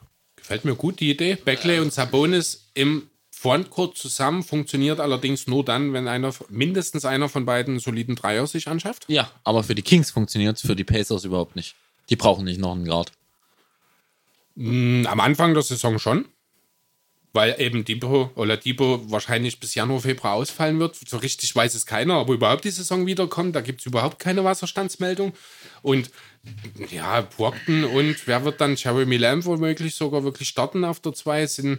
Also ich bin. Ich Beim mag- Thema Lamp, ich mag Lamp, aber äh, die Prognosen waren ja, sobald Depot zurückkommt zumindest, dass er zurück auf die Bank geht und Definitiv. ein Sixth Man of the Year Kandidat werden könnte, wenn er von vornherein, äh, von Beginn an auf der Bank sitzt. War er für mich schon die letzten Jahre. In Ist er nicht Charlotte. gestartet in Charlotte? Er ist ganz wenig gestartet. Er Wer ist hat den, denn Anfang, den Start? er ist den Anfang der Saison gestartet und er ist danach auf die Bank gewandert und ja, Wer hat da den Starting-Spot auf der 2 in Charlotte gehabt? ähm, zeitweise Malik Monk, äh, ja, leider schiefgegangen, wie immer. Ja. Äh, Nicholas Batum, noch traurigeres Thema. Äh, Muss ich Lars recht geben, Lamp war ja in unserer Fantasy League einer meiner wichtigsten Spieler von den ersten Gedanken her. Ich glaube, Lars hätte mich dafür heilig gesprochen, an welcher Stelle ich ihn gepickt habe damals. Und ja, ein Katastrophenstart, muss man ehrlich sagen. Und im späteren Verlauf der Saison hätte man echt drüber nachdenken können, Lamp zurück ins Team zu holen. Und da hatte ich auch mit diesem Flo sitzen vom Lars. Lamp, Seller. Ja, weiter muss ich nie reden. Aber ich hatte recht. Gut, kommen wir nochmal zu den Kings zurück. Bin fast durch. Ein Schlüssel noch für die Saison wird das Thema Rebounding und Rim Protection sein. Das hat letztes Jahr überhaupt nicht funktioniert. Sie hatten die schle sechstschlechteste Rebound, Rebound Percentage, hat die fünftmeisten Second Chance Points den Gegnern zugelassen. Also das hat am Korb überhaupt nicht funktioniert. Man hat den zweithöchsten Wert in Prozent, was die Field Goals innerhalb von sechs Fuß angeht, also in unmittelbarer Korbnähe zugelassen. Thema hatten wir letzte Woche schon kurz. Willie Colley Stein, zweitschlechtester Wim Protector statistisch der Liga. Da ist er definitiv auch äh, ein Fortschritt erwartbar. In erster Linie eben durch Dwayne Deadman. Deadman, komischer Name nach wie vor. Irgendwie hänge ich da immer an den noch hinten dran. Ähm, und auch ein Stück weit durch Sean Holmes, der halt so ein Energy-Guy ist, so ein Hustle-Guy ist, der sicherlich auch in der Lage sein wird, seine Teamkollegen da ein bisschen auch mitzuziehen und mitzureißen, sodass ich denke, dass die Defense unter dem Korb äh, insgesamt besser aussehen wird und die Kings dadurch auch nochmal ein bisschen besser machen wird. Man hat also wirklich auch Problemzonen angegriffen hier bei den Kings. Ja, dann stellt sich natürlich die Frage, wie weit kann das Ganze für die Kings führen? Im Osten werden sie ein Playoff-Contender, ohne Frage. Seht ihr das ähnlich? Ähm, ja, auf jeden Fall. Also da gibt es für mich gar keine Frage. Wie gesagt, ich, ich tippe sie sogar in die Playoffs. Ich denke, sie machen den nächsten Schritt, sie bringen eine gute Entwicklung. Der einzige, der aus meiner Sicht so ein kleines Fragezeichen an dieser Stelle ist, ist für mich Lok Walton. Mhm. Ich bin der Meinung, unter Jäger hätten sie es auf jeden Fall geschafft. Die Frage ist, was macht Walton und dem Team? Okay, das müssen wir jetzt natürlich noch nicht, das müssen wir sehen. Grundsätzlich ist halt die Western Conference ist so absurd voll. Also hier sprechen wir wahrscheinlich wirklich davon, dass mindestens elf Teams um die acht Playoff-Plätze äh, kämpfen. Für mich sind sechs Teams dabei gesetzt. Das sind die beiden Teams aus LA, das sind die Nuggets, die Rockets, Utah und die Warriors. Die werden die ersten sechs unter sich ausmachen, würde ich Portland. behaupten wollen. Portland ist ein sehr schwieriges Thema. Portland hat letztes Jahr mit der Final, Conference Finals Einzug ganz klar über ihren Möglichkeiten gespielt. Finde ich. Ja, andererseits hat man halt dieses Backcourt-Duo aus Lillard und McCollum, die eigentlich eine Playoff-Teilnahme garantieren sollten. Richtig. Dazu ja. noch Nurkic, Whiteside. Nurkic, wenn er wieder da ist, genau. Whiteside ist schwierig sein, einzuschätzen. Ja, er hat natürlich der perfekte Zeitpunkt, um erst an Whiteside zu bekommen, denn es ist ein Contract hier. Richtig. Der wird sicherlich zumindest versuchen, da was zu holen. Jedenfalls, wie gesagt, also die sechs, dazu dann eben die Spurs, Portland, Dallas, die Kings und das war noch der Gedanke, bevor Zion sich verletzt hat. Die Pelicans sind so die fünf Teams, die für mich um die verbliebenen zwei Playoff-Spots kämpfen. Gegen die Spurs wette ich nicht, aus Prinzip. Damit haben wir nur noch einen übrig. Den würde ich in der Stelle jetzt an die Blazers geben. Deswegen reicht es in meinen Augen für die Kings leider nicht. Äh, 39 Siege waren es letztes Jahr. Es wären ein bisschen mehr. Ich denke, so 41 bis 43, 44 Siege werden es am Ende werden. Positive Bilanz. Wie gesagt, im Osten wird es reichen. Ich denke, im Westen wird man damit auf 9 oder 10 landen. Gebe ich dir recht, ich sage 41, 41 wird die Schlussbilanz sein. Äh, knapp an den Playoffs gescheitert. Die werden eine Menge Spaß am Basketball haben, das steht fest. Ähm, League Pass Nummer 5, 6, 7? Puh. Top 10 auf jeden Fall. Habe aber noch nicht weiter drüber nachgedacht, wie konkret ich das dann letztlich einordne. Aber es sind schon sicherlich Potenzial für die Top 5 da. Gebe ich euch recht. Ganz trocken. Eine Frage hätte ich an dich noch. Ich habe gerade mal geguckt, äh, auf Basketball Reference habe ich keine Spitznamen für Deadman gefunden. Puh, okay. Das ist eine sehr interessante Frage. Ich muss ganz ehrlich Weil ich die ganze Zeit, wo du dich mit Deadman, irgendwie war ich die ganze Zeit bei Batman. Ist ja eigentlich, der Name bietet sich ja eigentlich an für Spitznamen. Ich google es jetzt einfach selber mal, ob ich hier irgendwo was finde zum Thema Nickname. Man hat ja auch immer Handy und Laptop immer einen Unterschied. Ich habe jetzt auf dem Handy geguckt, habe da keine Spitznamen gefunden. Weiß nicht, ob das allgemein da nicht angezeigt wird. Manchmal hat man es ja, dass das dann in extra Glieder unterteilt ist auf dem Handy. Allerdings gab es eigentlich immer bei jedem irgendwelche Spitznamen. Ich habe einen Twitter-Handle gefunden, ich habe alles Mögliche gefunden, aber keinen Spitznamen von Deadman. So, also muss man noch mal kurz schauen. Schauen wir mal kurz rein, ob man da was finden. Aber ich denke mal grundsätzlich auf dem Laptop, ne, hier steht auch nichts. Ja, dann Vielleicht machen, hat er einfach keinen. Ich meine, es ist ja jetzt. Dann geben wir ihnen jetzt den Namen Batman, oder? The Batman? The Batman. Batman, The Batman. Das gefällt mir. Kann man hier bei BKF irgendwo direkt editieren und das einfügen?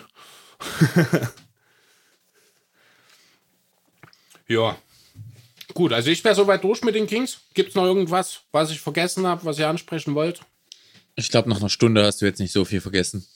Ja, habe ich bin, tatsächlich eine Stunde geschafft. Ja, du, du nicht eine Stunde, Dein wir mit dem Intro, wo wir auch schon 15 Minuten geredet haben. Allerdings sollten wir für denjenigen, der am Anfang, wo wir den Pod geplant hatten, also vor den ersten Folgen, der gesagt hat, ich will nicht so lange reden, doch langsam mal einen Timer reinfügen, würde ich sagen. Ja, so eine Schachuhr ist super.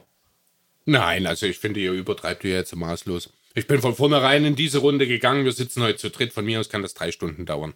Heute ist Ausnahme. Dann haben wir ja mal was vor. ähm, ich würde sagen, wir machen mit den Pels weiter, bevor ich danach am Ende mit Dallas abschließe. Das Beste kommt zum Schluss. Und, Meinst du damit die Mavs oder dich? Ähm, beides. Lass ich mal so im Raum stehen. Na ja, gut. Lars, Pels? Super gern. So, ähm, ich weiß noch gar nicht, wie ich anfangen soll, weil ich habe mir nicht ungefähr 20 Zettel geschrieben, wie die anderen beiden Herren neben mir, die liebevoll auf weißem Papier ausgedruckt sind, sondern ich sitze tatsächlich hier mit Bleistift und äh, mache das eigentlich während meines Vortrags angefangen zu recherchieren. Recht, recherchieren. Ich weiß das natürlich alles, aber ich mache das jetzt relativ aus der kalten. Ähm, die Pelz. Ehemals Charlotte möchte ich übrigens sagen, das ist die originale Charlotte-Franchise, die da spielt. Das heißt, theoretisch als Hornets-Fan geht's mir gerade ziemlich gut. ähm, letzte Saison Pelicans erinnert man sich eigentlich nicht an viel, außer dass äh, Julius Randle anständig geliefert hat. True Holiday mal wieder äh, beim All-Star-Voting vorbeigerutscht ist. Völlig zu Unrecht. Äh, der Rest des Teams, äh, Alfred Payton, fünf Triple-Doubles in Folge, hat keinen Menschen interessiert. Ähm, und der Rest des Teams war eigentlich auch zu vernachlässigen, muss man ganz ehrlich sagen. Auch Malik Monk. Wir reden von Pelicans jetzt Ach gerade. so, sorry, ja. ja. Ja, ja, Ja. tatsächlich. Also ehemalige Charlotte-Franchise. Nochmal. Also das große Thema war natürlich Davis letztes Genau, Jahr. richtig. Davis, der sozusagen ab Mitte der Saison kleine Wehwehchen hatte und gesagt, ach, ich möchte jetzt nicht mehr spielen, bitte tradet mich doch. Äh, von den Lakers auch prompt das überdimensionale Trade Package kam, was äh, für viele ja missverständlich nicht angenommen wurde. Mittlerweile muss man sagen, die Pelz mit ihren minimalen First-Pick-Chancen haben alles richtig gemacht, haben es nicht angenommen, haben eine ja, miese Saison mit wenigen Highlights gespielt. Am Ende 33 Siege, 49 Niederlagen.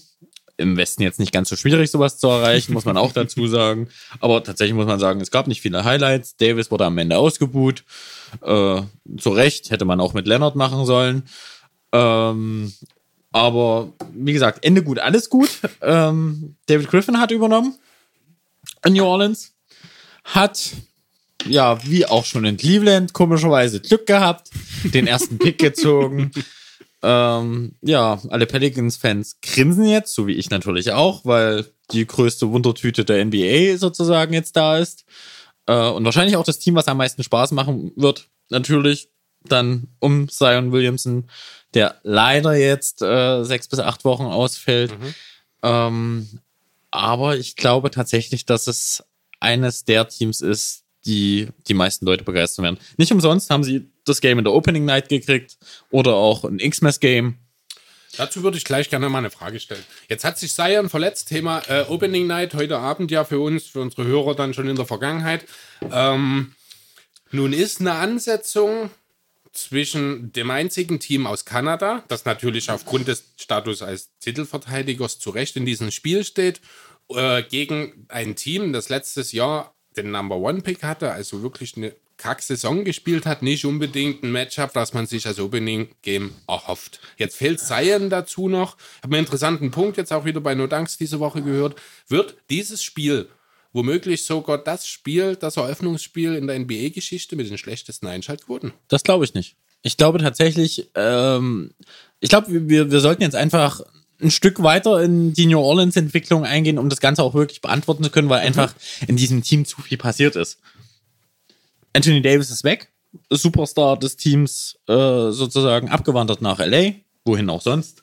Äh, Solomon Hill ähm, getradet nach Atlanta. Christian Wood, den ich übrigens tierisch unterschätzt finde, ähm, ist gewaved worden. Julius Randle, ja, war dann der einzige Superstar, ähm, der sich den Knicks anschließen wollte. Allerdings, wie gesagt, ich muss sagen, ein großartiger Spieler. In New Orleans auch, als auch bei den Lakers. Der beste Power Forward. Halt ein klassischer Power Forward, muss man auch sagen. Also bei den Knicks der beste Power Forward. Groß, Mit großem Abstand. Ja, richtig. Und wie Definitiv. gesagt, er war ein guter Spieler auch in New Orleans. Ich finde tatsächlich, er wollte jetzt einfach nur äh, ein Team haben, wo er äh, zumindest für die ersten zwei Jahre der Superstar ist. Die er erste bekommen. Geige ist, genau. Genau, Sehen richtig. auch potenziell als All-Star dieses Jahr im Osten. Ja, aber dafür ist, glaube ich, das Ganze schon wieder zu tief gesetzt. Und ich glaube, dieses All-Star-Gehabe ist nicht mehr so wichtig, wie es in den 90ern war, weil es gibt ja kein All-Star-Game mehr. Es wird ja einfach nur über ein Feld gerannt und äh, richtig, sich aber Gedanken die Auszeichnung, die Auszeichnung an sich ist für den Spieler selbst natürlich trotzdem noch Und sie bringen natürlich mehr. Geld. Und zum einen das natürlich und es ist auch einfach nochmal eine Wertschätzung Ja, von der natürlich. Liga, von den Fans. Und ich denke durchaus, gerade eben auch im Osten muss man nochmal sagen, dass äh, ja, Wendell sich durchaus gute Chancen ausrechnen Ja, kann. natürlich. Vorausgesetzt natürlich, die Nix kacken nicht ganz ab. Ja, und er feiert nicht so viel in New York. Kann auch sein. So, aber was haben die Pelz bekommen? Ähm, Zion Williamson, Number One Pick. Wahrscheinlich das Gesicht der Liga der nächsten zehn Jahre. Ohne Frage, sofern er sich nicht verletzt. Also schwerwiegend Also, verletzt. Genau. Ähm, Lonzo Ball. Ähm, Neuanfang. Ohne Vater wahrscheinlich. Im Beim. Opening Game ist er dabei. Da ist er dabei. Äh, Brandon Ingram, der dieses Jahr liefern muss, weil es ist sein Contract Year. Josh Hart, ähm, wo David West schon sagte, als er gegen ihn gespielt hat, dass er jetzt aufhört mit seiner Karriere, weil er körperlich so unterlegen ist. ähm, als Pick haben sie noch bekommen Jackson Hayes.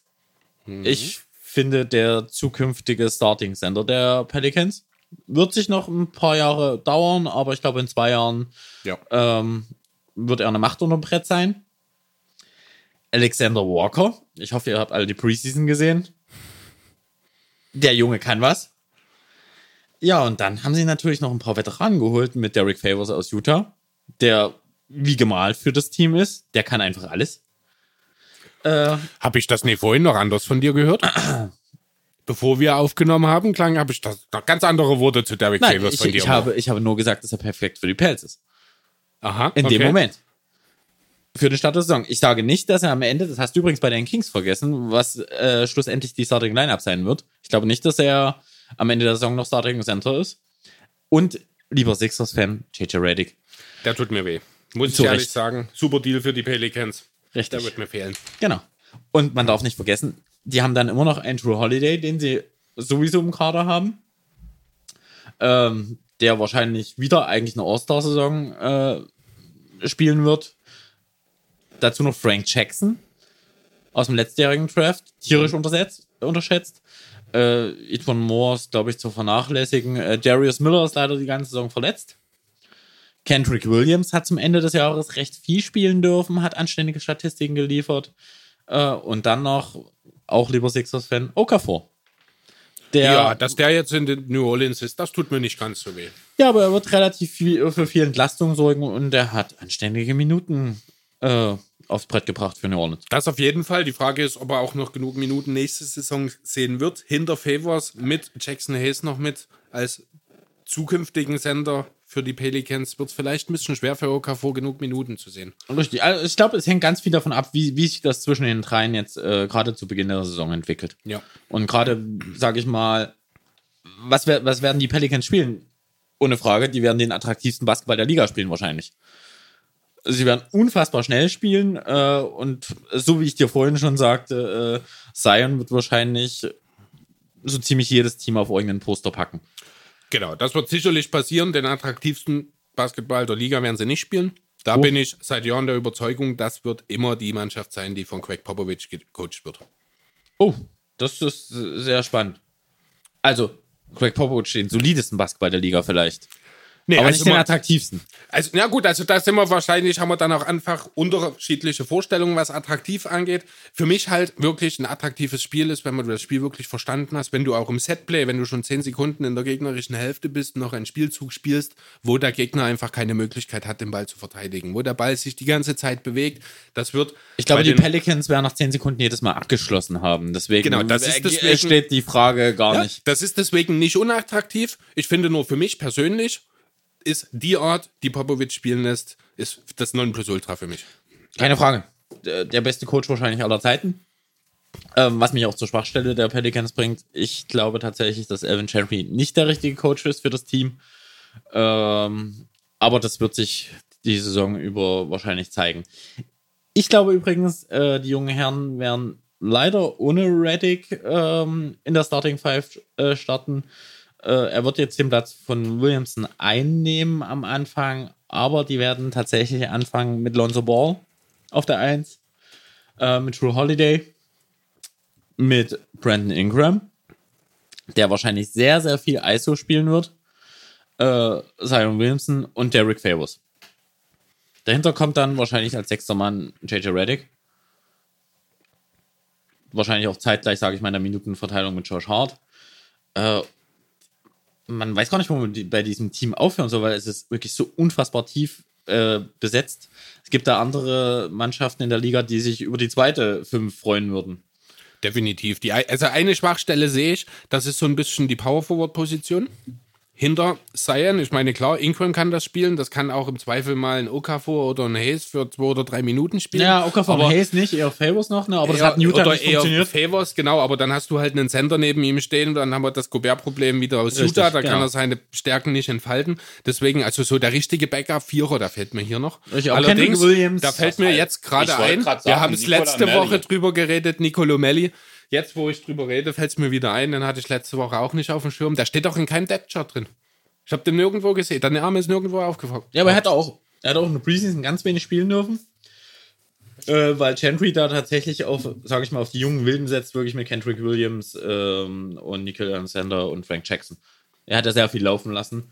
Äh, Ich glaube, Melly hat tatsächlich nur fünf Minuten pro Spiel gesehen. Ich habe die eigentlich alle Pelicans-Spiele gesehen. Der ist ja auch eigentlich noch relativ jung, oder? ich glaube, New? Orleans ist so, auch so eines der jüngsten Teams der Liga. Ihr merkt, ich bin unfassbar schlecht vorbereitet, was das angeht. Ich langweilt euch jetzt nicht mit Okay, Statistiken. Melli ist schon 28, das nochmal kurz am Rande noch.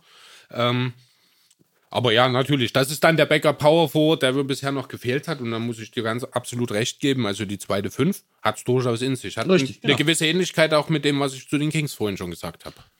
Ja, aber wie gesagt, New Orleans ist sozusagen äh, von 0 auf 100 gegangen zur letzten Saison, äh, weil sie haben jetzt tatsächlich mit Williamson das Gesicht der Liga an Land gezogen ähm, und eigentlich, sage ich mal, alles Gute aus LA mitbekommen.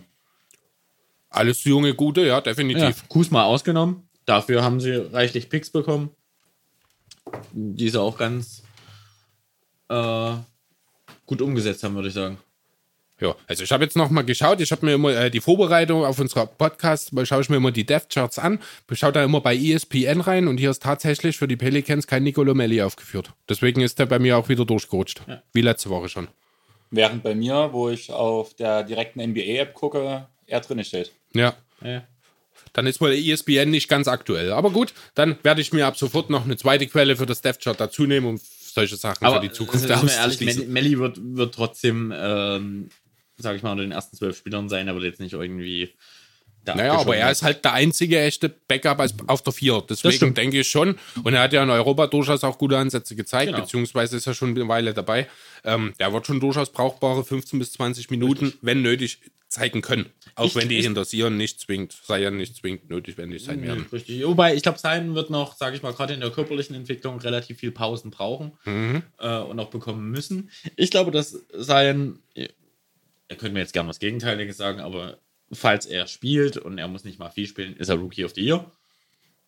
Wenn er auch nur annähernd äh, das zeigt, was er in der Preseason gezeigt hat, dann ist er da relativ festgesetzt. Wenn er die Spiele, also auf die Anzahl der Spiele Ja. kommt, dann wird es schwer, an ihm vorbeizukommen. Ich habe noch ein, zwei andere Namen, auch im Dark Horse noch mit auf dem Schirm. Äh, RJ Barrett muss man auf jeden Fall nennen von den Knicks. Für mich persönlich, Jamoran natürlich und für mich persönlich Cam Reddish. Mein persönliches Dark Horse ist Garland. PJ Washington. gibt viele Namen, die letzten Endes relevant sein können. Ähm, müssen wir am Ende sehen, aber ich denke, wenn fit, also nach seiner Verletzung, wenn sein fit ist und äh, den Rest der Saison, zumindest den großen Großteil der Spiele macht, also ich weiß nicht, was muss er am Ende spielen, Die 60 Sech- Spiele haben bei 60 Embiid, die müssen's- 60 haben bei Embiid nicht gereicht. ganz genau, das ist eben der Punkt und Embiid Ja, war der aber klar Embiid- beste Spieler seines Jahrgangs Ja, aber damals. Embiid ist auch gelegentlich umgefallen, das war ja schon so ein Problem. Ja, aber er stand wieder auf. Ja, aber es war schon ein bisschen peinlich. Aber es ist ein anderes Thema, das wird einem sein Williams nicht passieren. Ähm, ja, Thema Verletzungen und so weiter. Ähm, aufgrund der körperlichen Beschaffenheit quasi von Zion, aufgrund der Belastung, die er selbst auf seinen Körper bringt, ist nicht auch ein Weg eines John Wall quasi vom Verletzungspech, einen der Zion begleiten könnte? Kann er. Ähm, ich glaube, er wird tatsächlich in der ersten Saison relativ viele Probleme haben und immer wieder mit so Wehwehchen zu kämpfen haben. Ähm, ich glaube auch, dass der das in Kraft kriegt. Er, wir kriegen jetzt keinen ähm, Du, mein, du, meinst, One Bust. du meinst, er fällt ab und zu um? Nein, kein Beat. Nein, aber er wird so Wehwehchen haben, wo er immer mal zwei, drei Spiele aussetzt. Ich glaube, es wird nichts Ernsthaftes sein. Ich glaube allgemein, die, die Mannschaft ist so extrem jung, ähm, dass es relativ wenige Ausfälle geben wird. Äh, Frage an euch: Denkt ihr, dass es, sage ich mal, vor der Trade Deadline, dass New Orleans irgendwas passiert? Ähm, eher nein, muss ich sagen. Ich denke, das Team soll, ist so zusammengebaut, das Team passt gut zusammen, das Team ist tief und das Team soll sich zusammen entwickeln. Wir hatten es ja quasi schon, wo wir über quasi heute Nacht geredet haben, wo ich gesagt habe, ja, heute Nacht werden sie noch gegen die Raptors verlieren. Wenn wir dann über das nächste Spiel reden, wird es schon wieder anders aussehen, weil die Jungs weiter zusammengewachsen sind und quasi äh, den nächsten Sprung gemacht haben, um wieder ein besseres Team zu werden. Genau, also so richtig. Also natürlich ist das Team ist voller Assets, da müssen wir nicht drüber reden. Die Frage ist bloß, ja, was drängt sich hier so richtig auf? Man kann natürlich drüber nachdenken, wenn eventuell ein Brandon Ingram nicht die Leistung zeigt, die man sich erhofft, ob man vielleicht irgendwann der Meinung ist, die Notbremse ziehen zu müssen oder wenn die ganze Situation vielleicht nicht ganz so gut läuft, dass man vielleicht sagt, ein True Holiday passt nicht mehr an unsere Altersstruktur. Wir versuchen ihm um das mal positiv auszudrücken, in eine bessere Situation bei einem anderen Team zu bringen und noch was rauszuschlagen.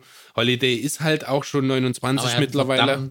Teuren Vertrag, das muss man auch. Das ist richtig, das wird nicht einfach, aber das ist wahrscheinlich am ehesten noch Ich glaube, die derjenige. Ingram-Geschichte ist eher, eher so ein Ding, weil ähm, er hat in den Preseason-Spielen halt wirklich immer, wenn er den Ball bekommen hat, dann hat er immer ähm, automatisch äh, versucht, ISO zu spielen. Das hat funktioniert, muss man ihm lassen. Ähm, die Frage ist, wie es in einer laufenden NBA-Saison wird, wo er dann tatsächlich dann auf seiner Position dann auch mal einen äh, Paul George oder LeBron James gegen sich stehen hat. Dann wird es für ihn wahrscheinlich schwieriger, da äh, in der ISO zu liefern. Aber wie gesagt, das ist für mich sozusagen der einzige Wackelkandidat im Team. Wenn er halt nicht funktioniert, dass er gerade jetzt in dem Jahr dann wahrscheinlich noch gehen darf. Ähm, ansonsten glaube ich wirklich, wie gesagt, ich glaube auch, wie gesagt, heute Nacht gegen die Raptors, äh, die versauen den, die Ringfeuer. Das Thema hatten wir auch schon, aber ich würde noch mal kurz auf das Thema Ingram zurückkommen. Äh, Ingram bekommt nächstes Jahr, kann nächstes Jahr seine Verlängerung angeboten bekommen. Liege ich da gerade falsch? Ich glaube ja.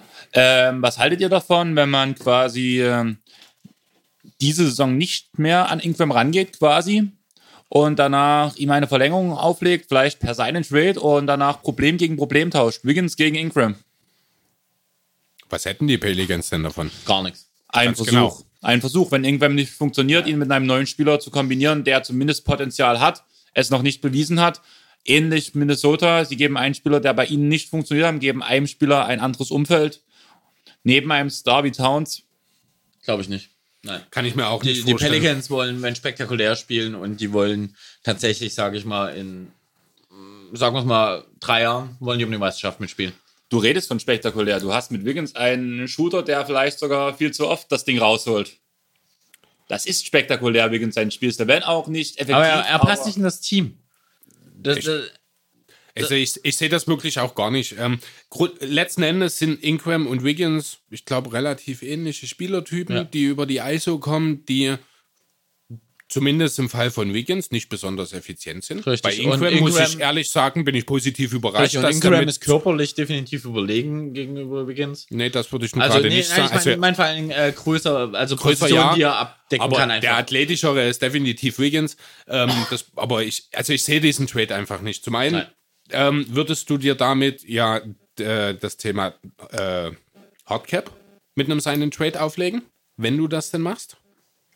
Zum anderen, wobei, nee, äh, Wiggins hat ja Vertrag, das heißt, die Timberwolves würden den Hardcap dann haben. Das würde sogar noch funktionieren aus Sicht der Pelicans, aber er bringt die einfach nicht weiter. Er ist ja quasi das genaue Gegenteil von dem, was ich erwarte, wie die Pelicans nächstes Jahr spielen werden. Schnell, uneigennützig, hochprozentige Würfe früh in der Uhr, das ist Anti-Wiggins. Ähm, glaubst du wirklich, dass so viele super herausgespielte Bälle dabei rauskommen. Es ist ein junges Team, das, das, Glaube ich. Ja, das ich, ja. dauert noch. Du hast mit Ball und Holiday zwei mehr als überdurchschnittliche Playmaker. Du hast mit Ingram noch einen Spieler, der für seine Position auch überdurchschnittlich ist. Dann hast du äh, Alexander Walker, Frank Jackson, Josh Hart, die auch alles zumindest solide Passer sind. Auch ein Okafor kann aus dem Posten mal einen freien Mitspieler finden. Also ich denke an den Assist-Zahlen, um das mal so zu nennen, äh, wird das nicht scheitern. Ich denke, da wird wirklich viel Ballmovement da sein. Richtig. Sehe ich auch so. Also wie gesagt, ich glaube, das wird überhaupt kein Problem in New Orleans sein. Die Frage ist tatsächlich, ähm, was passiert in New Orleans, falls es mal eine längere Niederlagenserie gibt bei all den jungen Spielern. Ich glaube, in True Holiday hat es ja in den letzten Jahren gelernt, der kommt mit sowas klar. Ja. Ähm, aber sage ich mal, wie reagieren Williamson, Ingram, Ball darauf? Ähm, Ja, gut, Ball und Ingram kennen das auch ein bisschen auch aus LA. Da gab es auch mal die eine oder andere Serie. Zion ist für den ist das natürlich was völlig Neues. ja. Aber das ist ja auch andererseits der normale Rookie-Lauf. Ne? Die besten Rookies kommen zu den schwächsten Teams. Das heißt, also da muss er auch einfach dann diesen Schritt gehen und die Erfahrung mitnehmen. Ähm, ich sehe da jetzt nicht unbedingt ein Problem zwingend drin. Ich denke, da wird auch von oben hin, äh, und da sehe ich auch Evan Chantry, ich glaube nicht ganz so negativ wie du. Ich denke, er wird, äh, was die Teamführung angeht, da das Ganze im Griff haben. Er kann gut mit jungen Spielern. Ich denke, da wird auch eine längere Niederlagenserie, die von vornherein in New Orleans eingeplant ist, äh, für keinen Bruch in der Kultur Okay. sorgen. Was, was denkt ihr Statistiken für Zion, erstes Rookie-Jahr? Wir gehen von 60 Spielen aus. 18, 9, 1. 22, 9 und 3. Ich bin mit einem Philly-Fan einer Meinung. Das ist verrückt. Also wie gesagt, glaube ich auch. Ich glaube tatsächlich, äh, sein, wenn er spielt, dann, dann wird er eine Macht sein. Ähm, und eigentlich genau das, was das Team braucht. Ja, sind wir mal ehrlich, wer sollten den Kerl in der Zone stoppen? Das können nur die Mavs, weil da Boban steht. Ja, Über natürlich. alle anderen springt er einfach drüber. Richtig. Ja, aber das sind wir doch wieder genau bei dem Punkt. Er hat sich immer nur gegen College-Spieler durchgesetzt. Nein, aber er kann, also wie gesagt, ihr, ihr habt Hast du, die ja, neu- hast du die neuen Vermessungen gesehen? Der, der Typ ist 1,96, 1,98. 6, 7. ja, aber wen interessiert's? Ganz ehrlich, wen interessiert's, wie, wie groß er ist? Er kann's halt einfach. Ja, aber wenn du vorher als 2,6 Nate Meter Richardson hat bist, auch über Dwight Howard danken können. Richtig. Und, und andererseits, Andi, du, du bist jetzt auch nicht gerade der Kleinste und du könntest dich hinter Zion Williamson umziehen und keiner würde was sehen. Das stimmt wohl. Das könnten wir alle nebeneinander. Ja, wahrscheinlich. Aber halt pure Muskelmasse. Ich glaube wirklich, Zion Williamson ist, ist sozusagen äh, das neue Goldkind in New Orleans und er wird, äh, also ich weiß nicht, wie viel er vom Fußball versteht, aber er ist sozusagen der, der True Breeze äh, in New Orleans ablöst. Nur mit dem Unterschied, dass nun mal Basketball in New Orleans nicht ganz so die hohe An Anerkennung hat, wie das die Saints nun mal im Football haben. Ja, aber die Saints haben komischerweise die genau die lustige Geschichte wie die Pelicans erlebt und haben komischerweise immer Picks gekriegt, die sie ja eigentlich gar nicht verdient hatten. Sie Anthony Davis, Drew Brees. äh, von daher, die werden Meister. Ja, das- und sie teilen sich den Ärztestab. Das ist noch ein ganz stimmt. wichtiger Das Punkt. ist sehr, sehr Deswegen ist die Gesundheit in New Orleans auch nie ein Problem, Nein. weil dort alles absolute Basketballfachleute am Werk sind. Richtig, sofern nicht zu viel Wind geht. Aber das ist ein anderes Thema. Ähm, was wollte ich jetzt von euch? Das ist eine gute Frage. Ähm, was denkt ihr, wird die Starting Five zum Ende der Saison für die Pelz sein? Ich glaube nicht, dass sich im Saisonverlauf da was tun wird. Ich denke, das wird mit Ball, Holiday, Ingram, Williamson und Favors auch zu Ende gehen. bin ich derselben Meinung. Ich glaube tatsächlich, dass äh, Obwohl, Favors. darf ich kurz nochmal? ja, immer gern. Wenn die Playoffs außer Reichweite sind, wird relativ schnell Hayes Favors ablösen. Das stimmt, ja. Wenn es sich früher abzeichnet, dass da wirklich gar nichts geht, ja, das macht dann auch einfach Sinn, muss man sagen. Ähm, dann könnte man sich vielleicht sogar vorstellen, dass man für Favors versucht, nochmal irgendwo ein Asset abzustauben. Wie Ja, lange das- ist Favors unter Vertrag? Zwei. Zwei Jahre noch? Wie viel bekommt er? Keine Ahnung. Es war, glaube ich, ein okayer Vertrag, wenn ich mich nicht ganz Der ist, täusche. er, ist nicht, er ist nicht teuer gewesen, aber ich glaube, sage ich mal, das, das finde ich jetzt gar nicht so das Thema. Aber ich glaube tatsächlich, äh, dass New Orleans, also Drew Holiday wird nicht getradet werden, das wird nicht passieren. Ähm, und ich denke tatsächlich, dass ähm, Favors, das klingt jetzt vielleicht seltsam, aber gegen Okafor getauscht wird. Und Ähm. Okafor auf die 500. Ganz kurz, Favors Vertrag läuft nach der Saison aus, bekommt 17,6 Millionen dieses Jahr, beziehungsweise 16 garantiert und 1,6 Millionen sind Incentives. Und du siehst Okafor dann eher noch starten, als dann direkt den eigenen First Rounder Ich, Jackson glaub, Hayes ich, glaube, ich glaube, für Hayes, äh, den, den lassen sie tatsächlich sogar ab und zu mal Chili spielen, äh, um einfach, Mhm. einfach ein bisschen Spaß haben zu lassen, den jungen Mann. Okay, also da geht's wirklich, da geht's jetzt auch noch nicht zwingend darum, ihn jetzt schon in das Konstrukt einzubringen. Er ist also einfach auch noch nicht so weit. Ich, ich glaube tatsächlich, dass es dann eher, sag ich mal, für die Starting Five gerade gerade um Ingram und auch um Ball relativ viel Druck von hinten geben wird, was die äh, jungen Wilden angeht, äh, nämlich Alexander Walker definitiv. Josh Hart, äh, wenn er Spielzeit bekommt, ähm, wird, denke ich, gute Statistiken liefern. Und Frank Jackson, den darf man tatsächlich nicht vergessen. Gerade als Starting Point Guard. Der hat Ende der Saison, äh, als er mit Randall zusammenspielen äh, durfte, klasse Statistiken geliefert. Er hatte fast keine Turnover. Ist eigentlich ein Point Guard, wie man ihm im Buche steht. Halt ein bisschen zu athletisch. Und Sowas gibt's? Zu Ja. athletisch? zu athletisch gibt's, äh, der auch noch werfen kann. Wir reden jetzt nicht von Russell Westbrook, ne? Aber, ähm, wie gesagt, für mich definitiv das Team to watch nächstes Jahr. Äh, neben vielen 82 traurigen Charlotte-Spielen äh, ist New Orleans, definitiv. Letzte Saison 33, 49 nochmal. Das wird diese Saison nicht passieren, weil ich glaube, dass keiner jetzt einen Trade äh, fordern wird, weil alle sind happy, mit dem neuen äh, Superkind Liga spielen zu dürfen. Ich glaube tatsächlich, die enden mit 45, 37 und haben den achten Spot im Westen. Okay. Ähm, kannst du mal ganz kurz gucken, wer letztes Jahr mit welcher Bilanz Platz 8 im Westen war? Also die Kings hatten 39 Siege, sind auf 9 gelandet. Das habe ich jetzt gerade noch. Weil ich finde die Kopf. 45 Siege ganz schön hoch für einen achten Platz, muss ich sagen. Einfach weil ich denke, dass zumindest die großen Teams, die ich relativ gut aus, ähm, die Team, äh, die Siege aufsplitten werden. Ich bin auch der Meinung, dass nächste Saison bloß ein, maximal zwei Teams die 60 Siege knacken. Ja, aber Andreas, ähnlich. äh, du, du hast auch ein paar wichtige Teams in den Playoffs vergessen im Westen, nämlich Golden State.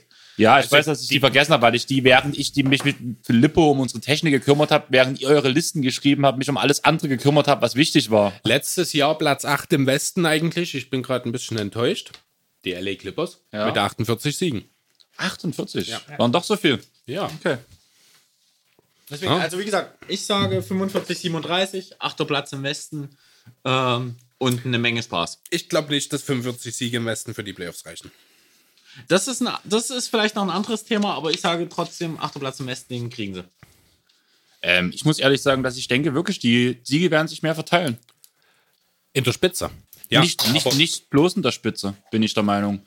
Der Also Osten ist in der Mitte stärker geworden. Der Westen ist in der gesamten Liga stärker, also ist in Gesamtstärke geworden. Wie viele Teams tanken nächstes Jahr eigentlich wirklich aktiv im Vergleich zur letzten Saison? Ich kenne eins. Also im Westen sind es auch nur die, tatsächlich nur die Grizzlies. Alle anderen Teams gehen mit irgendeiner Form von Ambitionen in die Liga. Und dann sage ich, dadurch, dass jetzt Spiel verlängert, Phoenix wird sich zeigen, was passiert. oder? Irgendeine Ja. Form von Ambitionen. Also Playoffs natürlich nicht, aber in Phoenix erwarte ich zumindest auch eine deutliche Verbesserung. Phoenix, Phoenix will zumindest erstmal gewinnen. Das war auch Ja. ein kl- klares Oh, Signal. aber was die Frage ist, was passiert in San Antonio, wenn die merken, es läuft nicht? Ich verstehe die Frage nicht. Wenn San, Warum wenn, sollte sowas in San Antonio passieren? rein hypothetisch, wenn tatsächlich San Antonio mal schlecht läuft. Ich meine, den ihr letzter Number One Pick äh, oder überhaupt War Lottery Tim Pick Duncan. war Tim Duncan. Danach war die Welt für wie viel Jahrhunderte gefühlt in Ordnung. 22 Jahre in den Playoffs. Richtig. Ich finde das Ganze nicht ganz so abwegig, weil ich glaube nicht, dass sowohl DeRozan als auch Aldridge den ihr Lieblingskind äh, für die nächsten Jahre sind. Ähm, das Spielermaterial, das bei den Spurs steht, würde in jedem anderen Team akute Probleme bekommen, ohne Frage. Du hast deine zwei Stars, die keine Superstars sind, die im Grunde dasselbe Spiel spielen, obwohl sie von unterschiedlichen Positionen kommen. Einfach nur die Midrange. Okay, sie will, will tanken. Die haben wir vergessen. Wollen sie?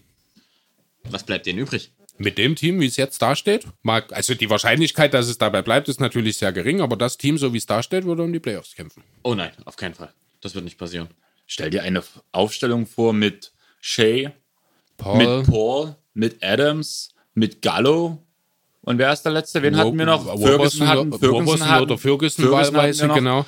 Mit Du Schröder von der Bank, mit Noel von der Bank.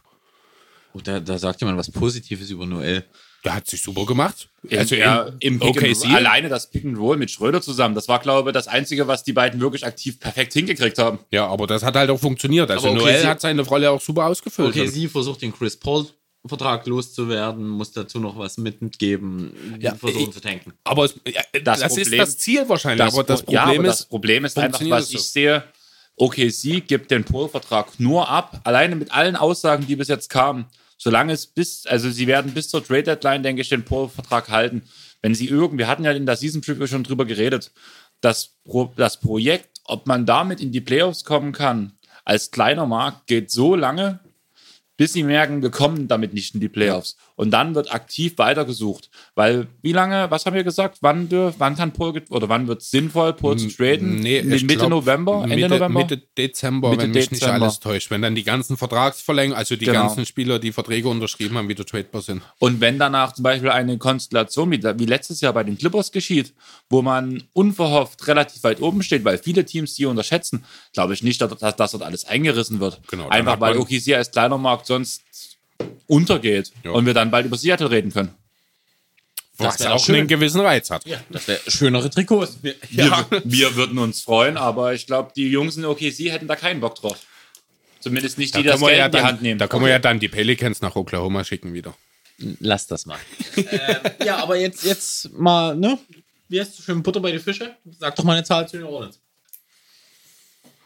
Keine 45 Siege, keine 41. Playoffs. 41. Ich sehe auch keine positive Bilanz, auch keine ausgeglichene. Ich gehe knapp unter 40. Ich sage 38 Siege wären es am Ende, reicht für Platz 10.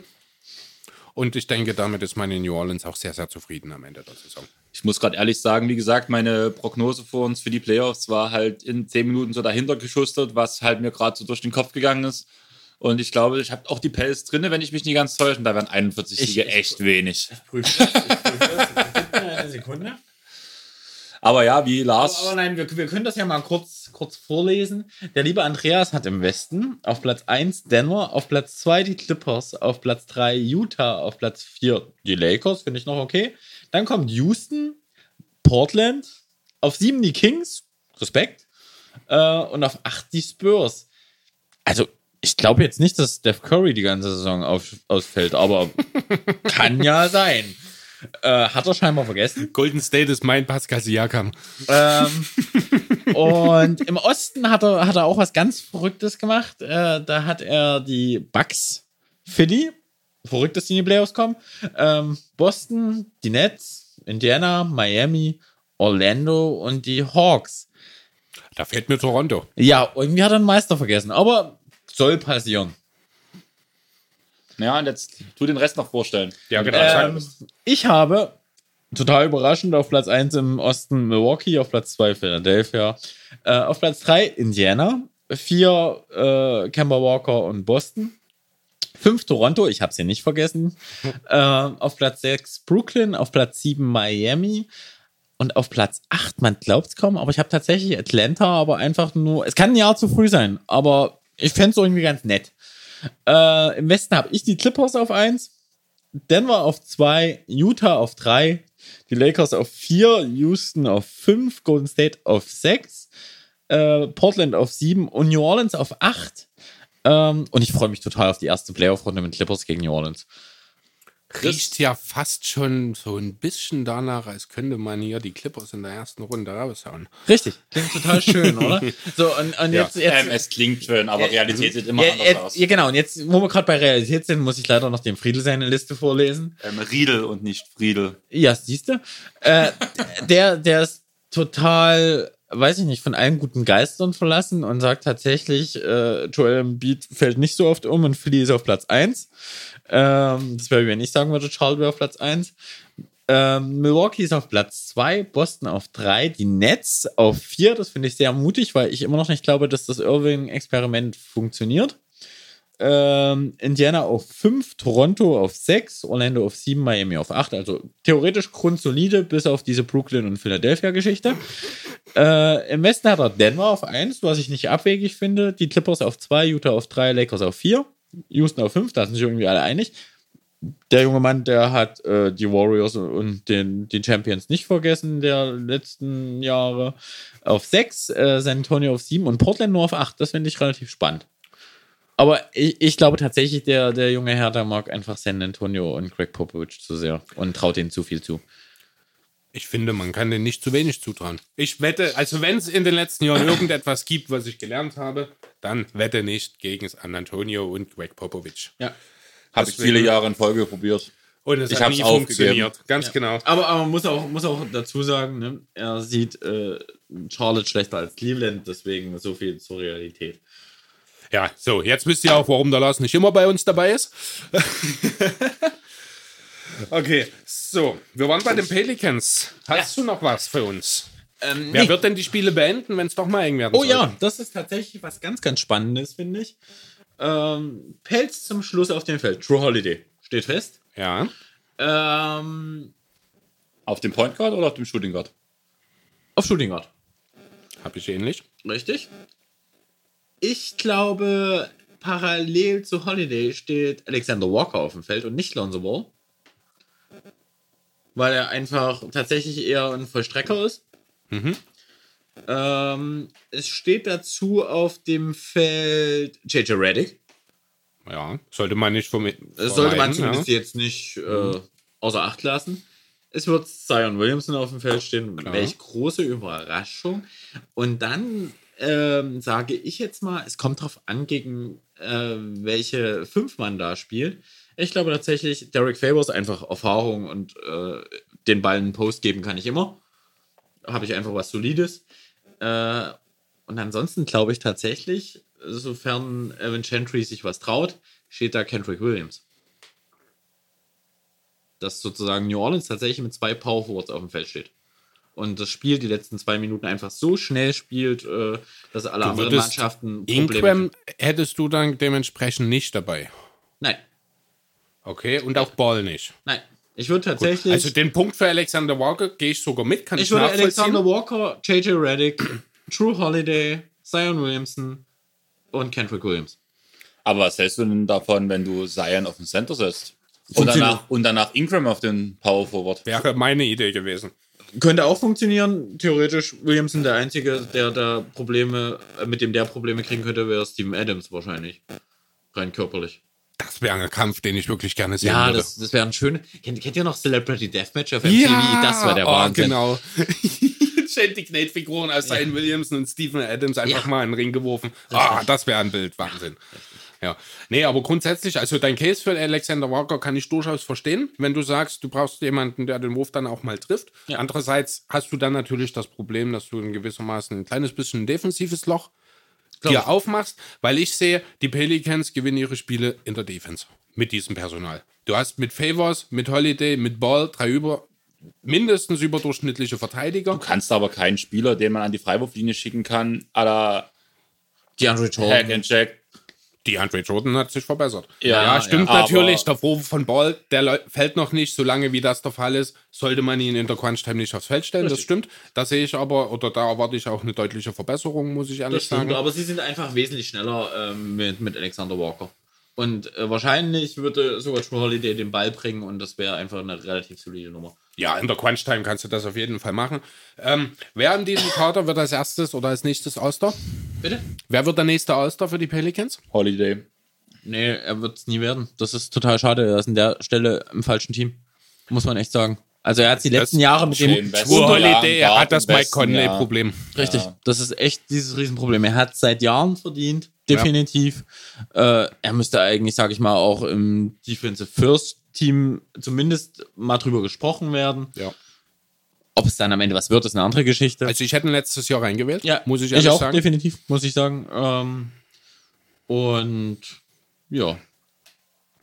Deswegen, und ich glaube wirklich, die letzten Würfe wird immer noch True Holiday kriegen. Und ich glaube tatsächlich, dass sich alles sozusagen, was da jung dazugekommen ist, sei es Walker, sei es Jackson, sei es Williamson, sei es Hayes, äh, die werden sich in New Orleans einfach großartig entwickeln. Weil die, sag ich mal, eigentlich haben die jetzt gerade keinen Druck, weil die können gerade einfach nur Spaß am Basketball haben. Das Einzige, was sie nicht dürfen, haben wir alle gelesen, Change Reddicks Playoff-Serie ver versauen. Deswegen, allerdings. die Pelz kommen in die Playoffs. Nun gut, Chris, hast du noch was oder ja nicht? Ah, ich schaue mir gerade noch mal so das Team an mit meiner handgeschriebenen Nicolo Melli auf der Liste mit drauf und überlege. Ich muss ganz ehrlich sagen, so ein bisschen unausgewogen ist das. Du hast also auf Anhieb sechs Guards, die du aufstellen kannst mit Jackson, Alexander Walker, Ball, Holiday, Weddick und Hart. Von denen eigentlich auch, mal abgesehen vielleicht von kurzen Stints, keiner so richtig auf die drei ausweichen kann. Hart.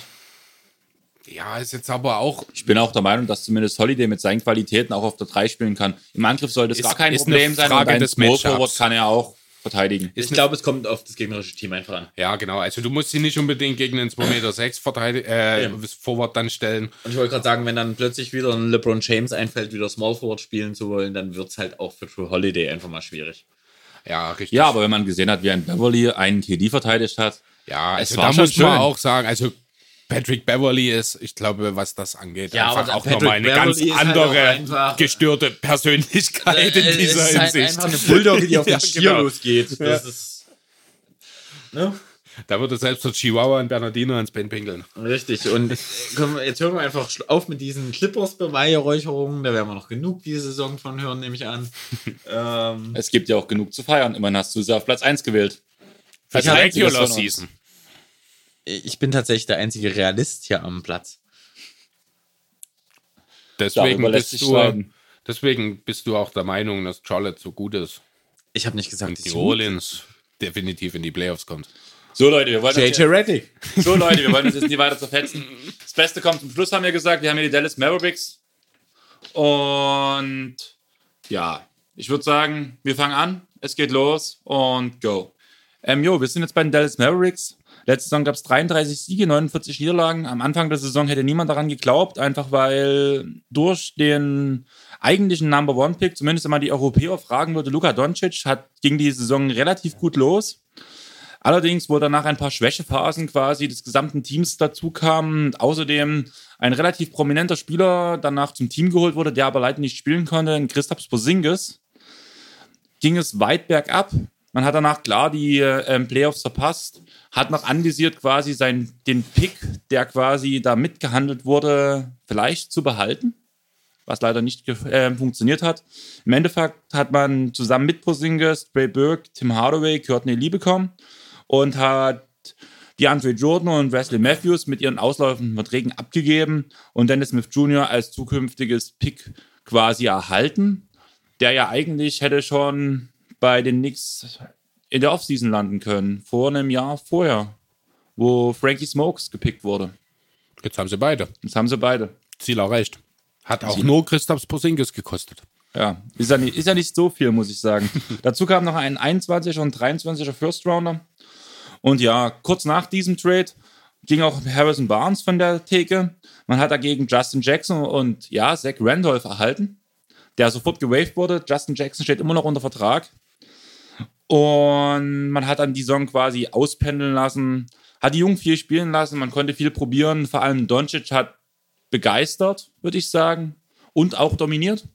Würdet ihr dominiert sagen? Ja, eigentlich schon. Für einen Rookie auf jeden Fall. Das auf jeden Fall, ja. Ist auch zu Recht Rookie of the Year geworden. Klar gab es am Ende noch ähm, die ganzen Diskussionen um Trey Young. Wäre die ganze Leistung von Young auf die Saison hingesehen entstanden, wäre er auch klar ein gegen, also ein ebenwürdiger Gegenspieler für Doncic gewesen, so dass erst ab dem All-Star-Break, glaube ich, richtig losging. Kann man das, glaube ich, ein bisschen hinten runterfallen lassen oder was denkt ihr? Ja, also Luca hat den Award definitiv zu Recht gewonnen, muss man, denke ich, nicht drüber diskutieren. Äh, Trey Young hat, wie du schon sagst, nach dem All-Star-Break richtig, richtig stark gespielt, aber damit er wirklich hätte eine gute Rolle noch äh, dabei spielen können, hätte wahrscheinlich die Saison doppelt so lang sein müssen. Nun gut. Bei weiter äh, konstanter Entwicklung für Young. Nun gut, ähm, da ja Chris sich ganze Zeit, ganze Zeit schon verquatscht hat, würde ich sagen, mache ich es heute mal relativ kurz.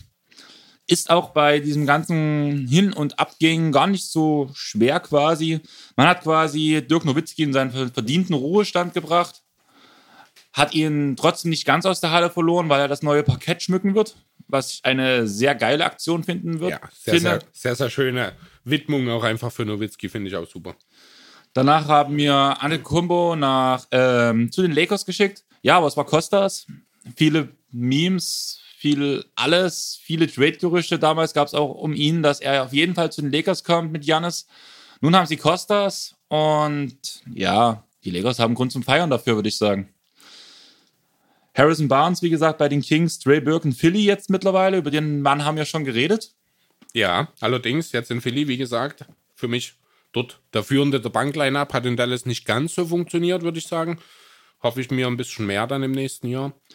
DJ, wie gesagt, auslaufender Vertrag gewesen bei dem Trade, ist jetzt wohl bekannt bei den Nets, wo Kyrie und KD an Geld gespart haben, quasi ging danach DJ unter Vertrag. Was denkt ihr? Kurzer Einschwung. Ähm, Jared Allen oder DJ? Diese Saison DJ. Potenziell langfristig wird Allen natürlich den Spot übernehmen. Jetzt würde ich aber tatsächlich DJ erstmal vorziehen noch, einfach weil er stabiler ist, weil er einen richtigen NBA-Körper hat für einen Sender. Allen lässt sich da noch ein bisschen zu sehr rumschubsen, kann von DJ aber an der Stelle noch ein bisschen was lernen. Von daher würde ich ihn zunächst von der Bank bringen. Ich denke, minutentechnisch werden sie sich ohnehin nicht viel nehmen. Lars? Warum eigentlich nicht Boban? Ähm, du Weil bist gerade falsch. ist. Ich bin gerade in Brooklyn. Oh, Die- Die Andre Jordan oder Jared Allen? okay, ich war gerade vollkommen raus. Aber im Zweifel natürlich Boban, gebe ich dir recht. ja, im Zweifel für Dallas Boban. Für Äh, jedes Team. Ähm, in Brooklyn tatsächlich Allen. Das ist für mich keine Frage. Ich finde, DJ ist tierisch überbewertet. Äh, schon immer. Kann halt Bälle fangen und stopfen. Und Was kann denn Allen besser als DJ? ich finde, äh, Allen hat noch eine Entwicklung vor sich, während DJ tatsächlich einfach stillsteht. Seit Weil er Jahren. eben, ja, natürlich, weil er halt auch schon nicht mehr der Jüngste ist. Die Entwicklung hat er vor sich. Genau deswegen sage ich jetzt im Moment DJ, damit er eben Allen auch die Möglichkeit geben kann, sich zu entwickeln. Kann nächstes Jahr schon wieder ganz anders aussehen. Erwarte ich auch dann tatsächlich so, vorausgesetzt natürlich, äh, wie heißt er mit Vornamen? Jared, ne? Jared Allen? Jared Allen, ja. Ja, äh, vorausgesetzt, er legt ordentlich Muskeln dr- drauf, denn ansonsten wird er es schwer haben als Center in der Liga. Wenn die Liga denn überhaupt noch Center braucht. Ja, ganz unnötig werden sie nie werden. So einen Wimwarner kannst du immer brauchen und dafür ist sowohl Allen als auch DJ gut. Ähm, okay, gehen wir zurück aber zu Dallas. Beziehungsweise wir gehen nach Miami, weil Daryl Macon ist nach Miami gegangen per Two-Way-Contract. Dar ja, Daryl Macon hat letztes Jahr einen Two-Way-Contract in Dallas gehabt. Hat er gespielt? Wahrscheinlich nicht. Sagt Aber er nichts. ist in Miami jetzt gelandet.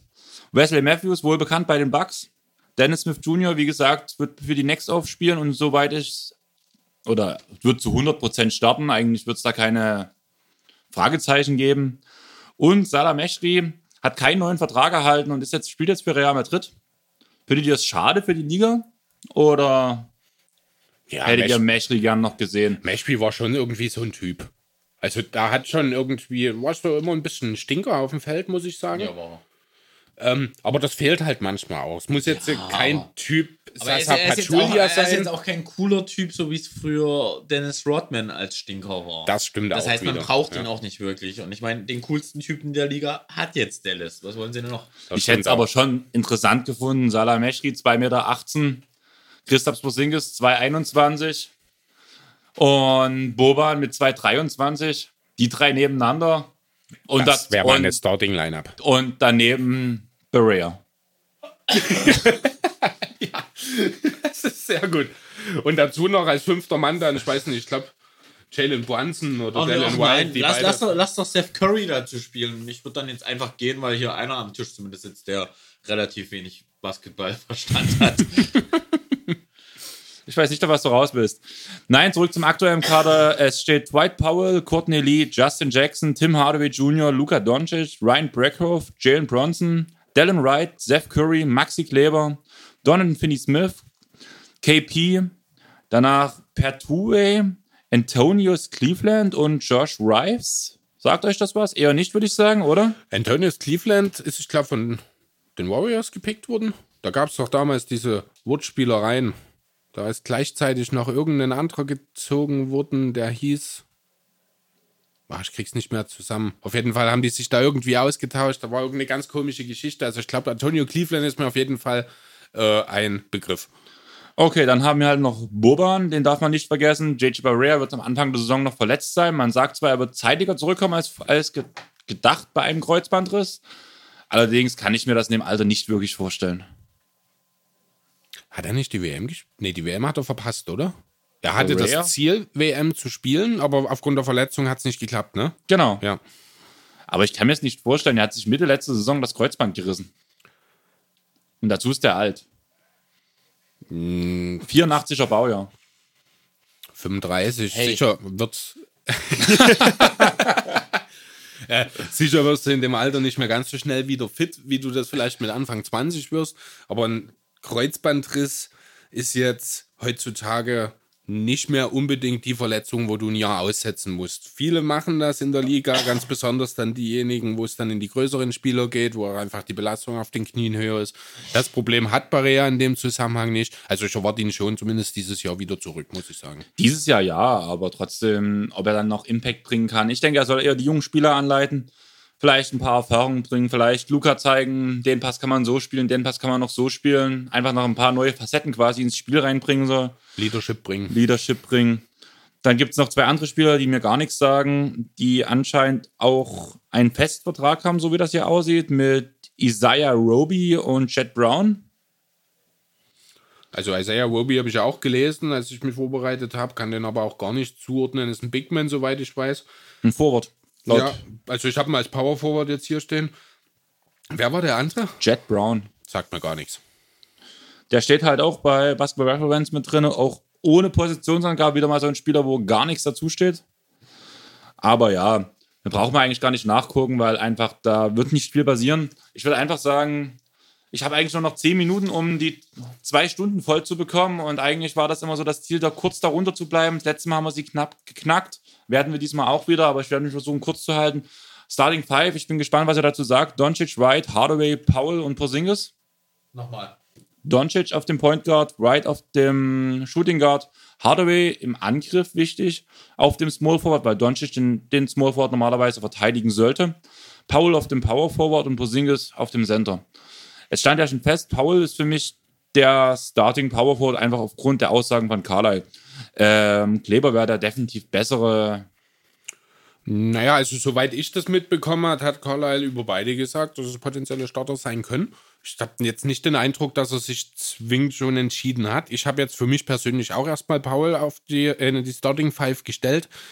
Ähm, kann mir aber durchaus vorstellen, dass das auch mit Maxi Kleber funktionieren kann. Es sind grundunterschiedliche Spielertypen. Kleber ist derjenige, der standhaft in der Defense gegenhält, der den offenen Dreier treffen kann. Paul ist mehr so der Typ Wimrunner der, genau, ähm, der halt komplett ohne Range ausgestattet ist, was in diesem Team aber okay ist, da alle anderen von draußen treffen können.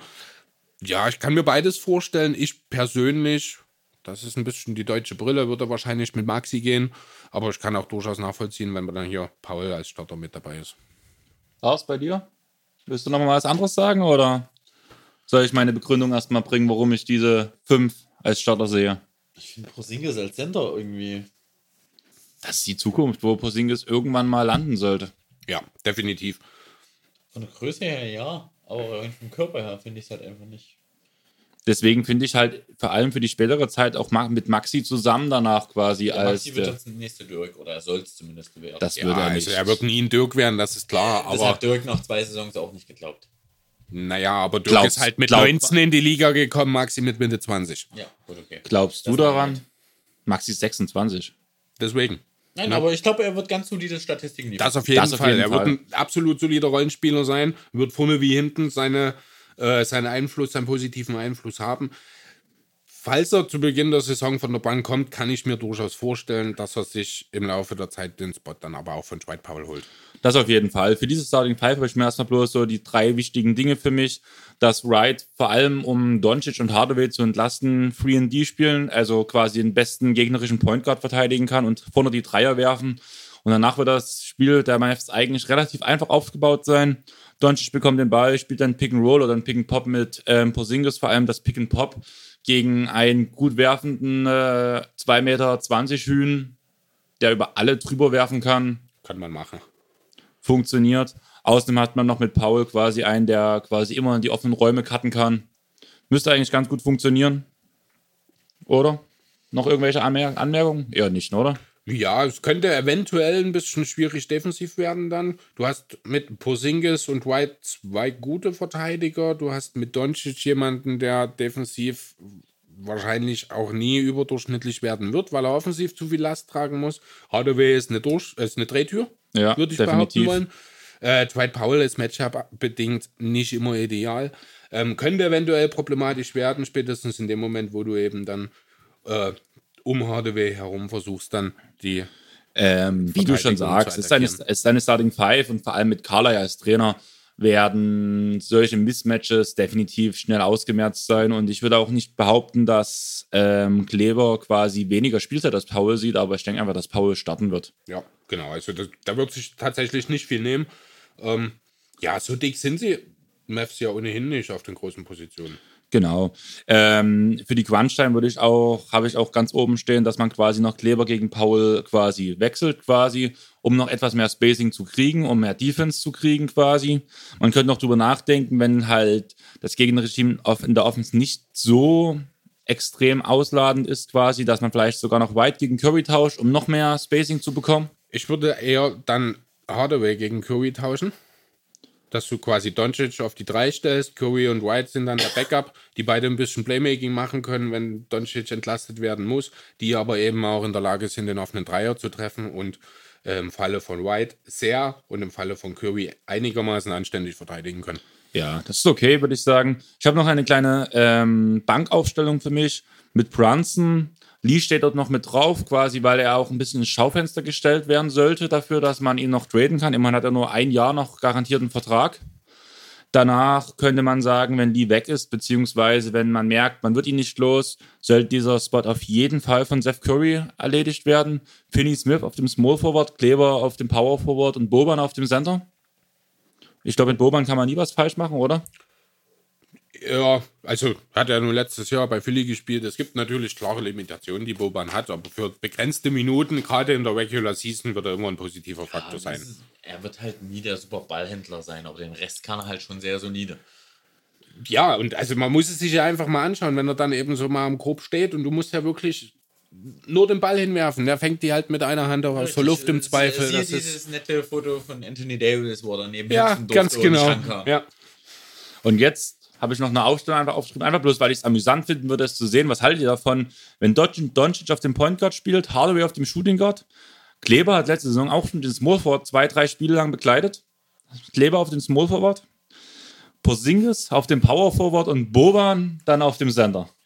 Wir haben dann nächste Woche einen Podcast ohne Andreas. Ich finde das jeden Fall ein interessanter Punkt. Der wird schön groß. Es wäre wahrscheinlich die einzige Aufstellung, die größentechnisch mit Philly mithalten kann. Ähm, ich habe Abgesehen von Barrea dann vielleicht.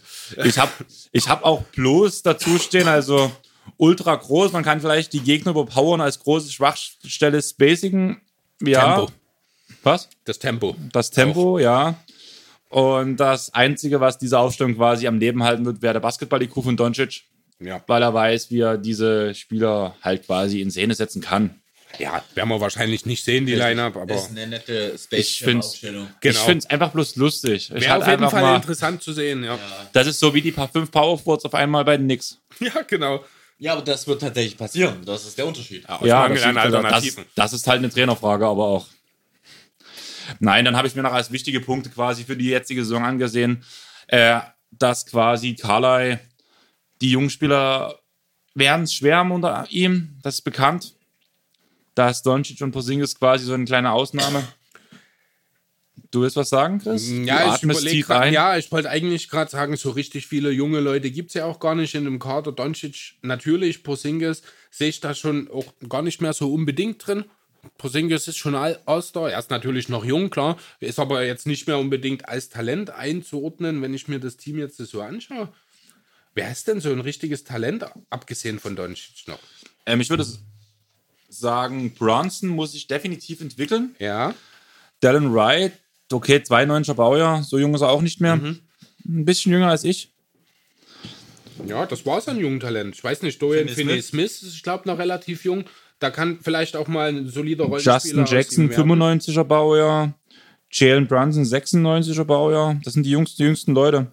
Danach geht das halt weiter mit diesem Isaiah Roby mit 98er Baujahr. Wird wahrscheinlich der, ein aktueller Second Rounder, was wahrscheinlich sowas, ja. gewesen sein.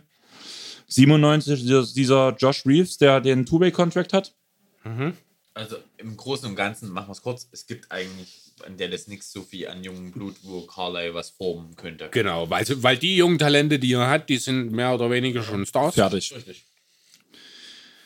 Es passt ja auch. Ne? Also Carlyle war ja, hast du vorhin schon gesagt, noch nie ein Rookie-Coach.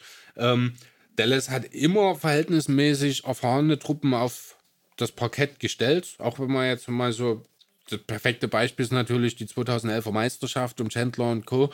Ähm, mit Kit und Marian. Pesha, Stojakovic und waren ja alles. Der war, der war in Charlotte übrigens für euch, ja? Es waren ganz schön viele ähm, Spieler in Charlotte, aber die haben irgendwie dort keine Titel geholt, oder? Se- Selbst, nee, die Kobe, sind alle gut geworden später. selbst Kobe Bryant. Ja. Seth Curry ist auch in Charlotte geboren. Steph Curry. Aber wahrscheinlich beide, oder? Beide Currys, ja. Ja, Der ja Vater, Dell. der Vater, Genau. Logisch. Ne? Und Steph beendet auch seine Karriere dort. Kann er ja machen. In der Lottery. Weiter zu Dallas, Lottery. Gut, gute Überleitung. Gut, weiter, weiter zu Dallas. Ich denke trotzdem, dass halt vor allem die Sache Bronson könnte ein interessanter Spieler werden, der aber unter Carlisle leiden wird, vor allem weil der Playoff-Einzug über allem steht. Bin ich der Meinung. Der nicht passieren wird. Aber Jalen Brunson hat ja letztes Jahr schon gute Minuten gespielt, oder? Hat er. Hat er, Hat er, aber- aber er wird trotzdem, denke ich, hinten anstehen. Ja, und ich glaube tatsächlich, dass Dallas jetzt einfach in der Saison, äh, die werden schöne Spiele spielen, die werden auch viele überraschend gewinnen wahrscheinlich. Ähm, die sind aber nicht tief genug, um tatsächlich im Westen mithalten zu können. Die werden Platz 9, 10, irgendwas in die Richtung werden sie hinkriegen. Ähm, aber denen ihr großes Problem ist tatsächlich, die haben bis auf, ich hoffe jetzt dem Andreas nichts vorweg, wenn nicht, kannst du mich gerne unterbrechen, aber die haben bis auf Courtney Lee, Tim Hardaway Jr., und vielleicht Dwight Powell nicht so richtig was wegtraden könnten oder wollten auch. Da frage ich mich gerade, ob du auf meinen Zettel mir was abgeguckt hast, wenn du schon so fragst, weil genau diese Spiele habe ich als Trade-Kandidaten Oh, aufgeschrieben. du hast noch Maxi Kleber, aber nein. ich habe äh, Maxi oder Paul geschrieben, Ah, okay. weil das quasi diese doppelt besetzte Position ist. Aber sie geben nicht ihr German Wunderkind ab. Punkt 2. Ja, also da muss ich noch, ich habe es vorhin schon mal gesagt, ich halte den Frontcourt für sehr dünn. Du hast vier Spieler eigentlich bloß mit Posinkis, Paul, Kleber und Boban, die du spielen lassen kannst. Isaiah Roby, was auch immer er zu leisten imstande ist, wissen wir jetzt natürlich noch nicht. Davon noch einen wegtraden würde ich nicht. Dann eher, also ganz klar, Die Frage ist halt, Nummer was du eins. zurückbekommst. Ja, du müsstest halt einen viel. zurückbekommen. Aber genau, das wird halt schwierig. Paul und Kleber haben jetzt auch beide einen neuen Vertrag unterschrieben, sind tendenziell beide auch ein bisschen überbezahlt, wie das in Dallas ja gute Tradition hat. Ähm, ich glaube auch nicht, dass da zwingend unbedingt ein Trade ansteht. Ganz klar, Option Nummer eins sollten hier Hardaway und Lee sein. Richtig. Ja, vor allem Lee müsste was zu machen sein, einfach weil da bloß noch ein Jahr Vertrag dran steht. Ich glaube, bei Hardaway sind es zwei Jahre. es nichts zurück. Also er ist, glaube ich, wirklich in der Liga jetzt mittlerweile durch. Das kann wahrscheinlich wirklich in Richtung Salary Dump gehen, weil- wenn es denn dann bis dahin noch Weil dieses gibt, die das letztes machen. gutes Jahr von Lee war in North Carolina, danach New York, da ist nichts passiert. In Dallas ist nichts passiert. Ja. Das Dabei wollten die ja in New York ein Superteam bilden, wurde ja gesagt. Hat er das nicht sogar selber gesagt? Nein, das war Rose. Ach, das war Rose. Nein, okay, aber, aber, es ging äh, um Lee dabei aber, auch aber mit. Ja, Courtney stimmt. Lee hat die Saison davor äh, in North Carolina tatsächlich 14 Punkte aufgelegt. Ne? Courtney Lee war in seiner besten Zeit ein absoluter Prime 3D-Spieler. Richtig. Ja, aber die. Prime hat halt nicht besonders lange angehalten. Nee, richtig, es war halt sehr, sehr dünn. Deswegen, ich glaube tats- tatsächlich für, für Dallas geht es äh, tatsächlich in die Free Agency nächstes Jahr nochmal. Weil Draft werden sie so Medium sein, so Pick 14 wahrscheinlich. Da kommt nicht viel bei rum, es sei denn, Ja. sie haben viel Glück. Das heißt sozusagen, sie müssen sich tatsächlich auf Free Agents nächstes Jahr verlassen, weil zum Wegtraden sowas richtig Gutes haben sie nicht. Hat man den Cap Space nächstes Jahr? Keine Ahnung. Naja, alleine wenn Lee weg ist. 23 Millionen, glaube wenn ich mich nicht ganz täusche. so viel Geld Ja, der hat viel zu viel Geld Mhm, verdient. Der ist total überbezahlt worden Ich nach können. Naja. Also nimmst zumindest genauso wilde Würfe, würde ich sagen, manchmal. Ja, aber sie sehen schöner aus. Wenn sie neben dem Ring vorbeifallen, ist das halt immer so eine Sache. Braucht man auch nie in der NBA. Ich werfe Also eins von zehn. Ja, ja, ich werfe wenigstens nicht mit der Hand hinterm Kopf. Sobald Gegnerkontakt ist, habe ich immer meine Punkte gemacht. Das Meistens, wenn du mir auf dem Rücken hängst. Andreas ist ein Foul.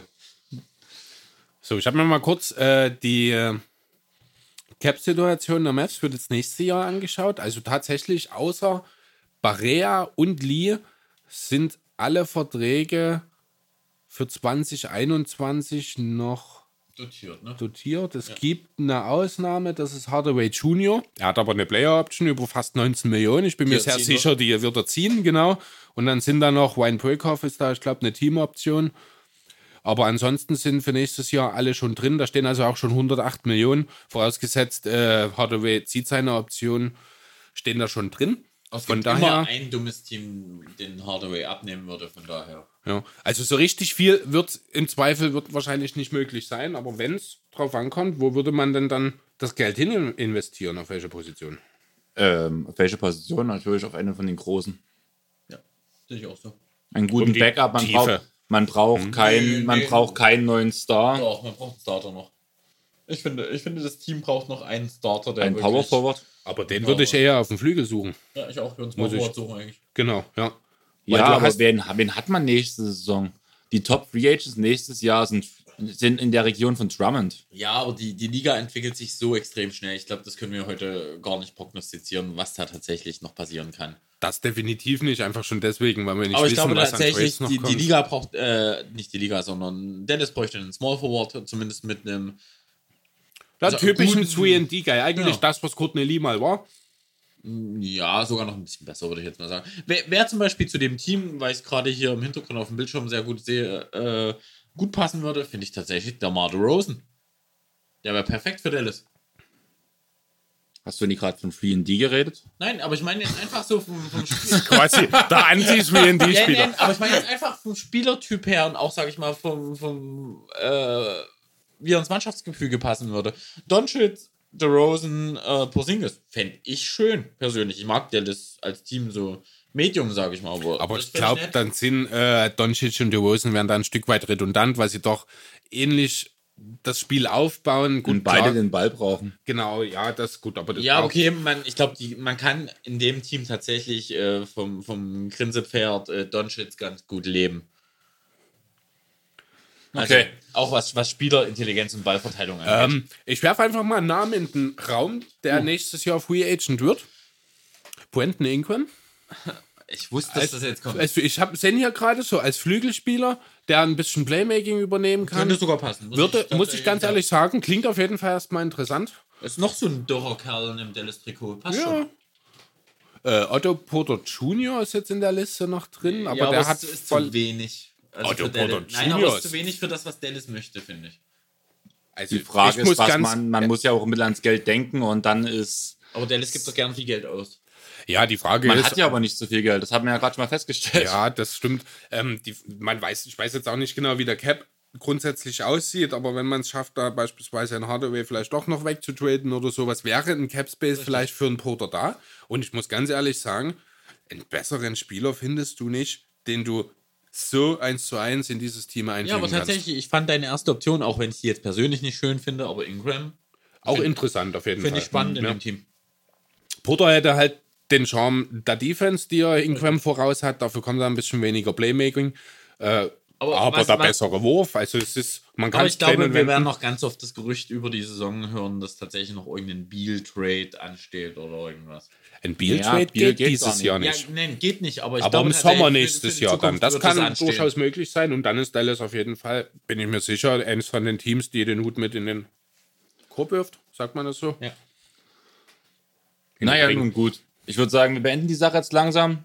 Ich glaube, wir sind uns alle einig, dass?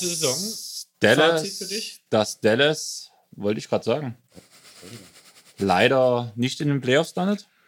Ja, das ich habe sie gesagt? auch nicht in den Playoffs. Das Kann sein, dass ich sie hatte, aber das war halt, wie gesagt, so nebenbei. Wenn ich jetzt über Golden State nachdenke, dann ist Dallas halt schon relativ weit vorne. Nee, er hat es nicht in den Playoffs. Siehst du. Also, ich würde sagen, wir beenden die Sache jetzt. Wir sind jetzt bei 2 Stunden 7, sind nicht so viel drüber, als ich eigentlich gedacht habe, als Ich am bin Ende wird. sehr zufrieden mit der Zahl. Aber sagen wir mal Siege von Dallas. Ich sag 39. Dann würde ich mich einordnen. 39, 38 so. Ja, ich gehe ein bisschen drüber. Ich sage, die schaffen die 50 Prozent. 41. Zumal ich sie halt auch mit den Kings hier um 9 und 10 selber wirklich Weißt, weißt du, duellieren was, sehe. einmal am Abend hat er mir recht geben können, ne? Einmal. Hat er das schon immer? Wir, haben, wir sind uns überraschend häufig einig Ja, heute, da muss war ich ich auch sagen. überrascht, muss ich sagen. Auch danach die Gespräche, die wir vor dem Podcast quasi hatten, wie ernsthaft ihr euch gegeneinander angegangen seid, wie wir hier Pausen gemacht haben, wie auf immer kooperativ ihr zusammen nebeneinander auf dem Balkon standet beim Rauchen. Das war wunderschön zuzusehen. Also ich glaube, für euch beide ist die beste Therapie, wir machen einen Podcast zusammen, am besten über was anderes, vielleicht über Lifestyle und Leben, keine Ahnung. Nein, Wie, machen, machen, wie, es- wie ist es alt zu werden, könnt ihr vielleicht auch drüber reden, da kann ich noch nicht so die, die Schnauze aufmachen bei dem Punkt. wir sagen jetzt Tschüss und machen demnächst eine Hornets Preview. Dann wird es noch viel spannender hier. Vor allem trauriger. Ja. die Preview gibt es erst dann wahrscheinlich nächstes Jahr. Das war die letzte Season Preview. Der Rest wird halt relativ alles tagesaktuell werden, beziehungsweise zukunftsaktuell. Bei der Zukunft könnte man auch über die Hornets reden, würde ich sagen. Und ich würde sagen, wir verabschieden uns jetzt. Macht's gut und ciao. Ciao. Tschüss.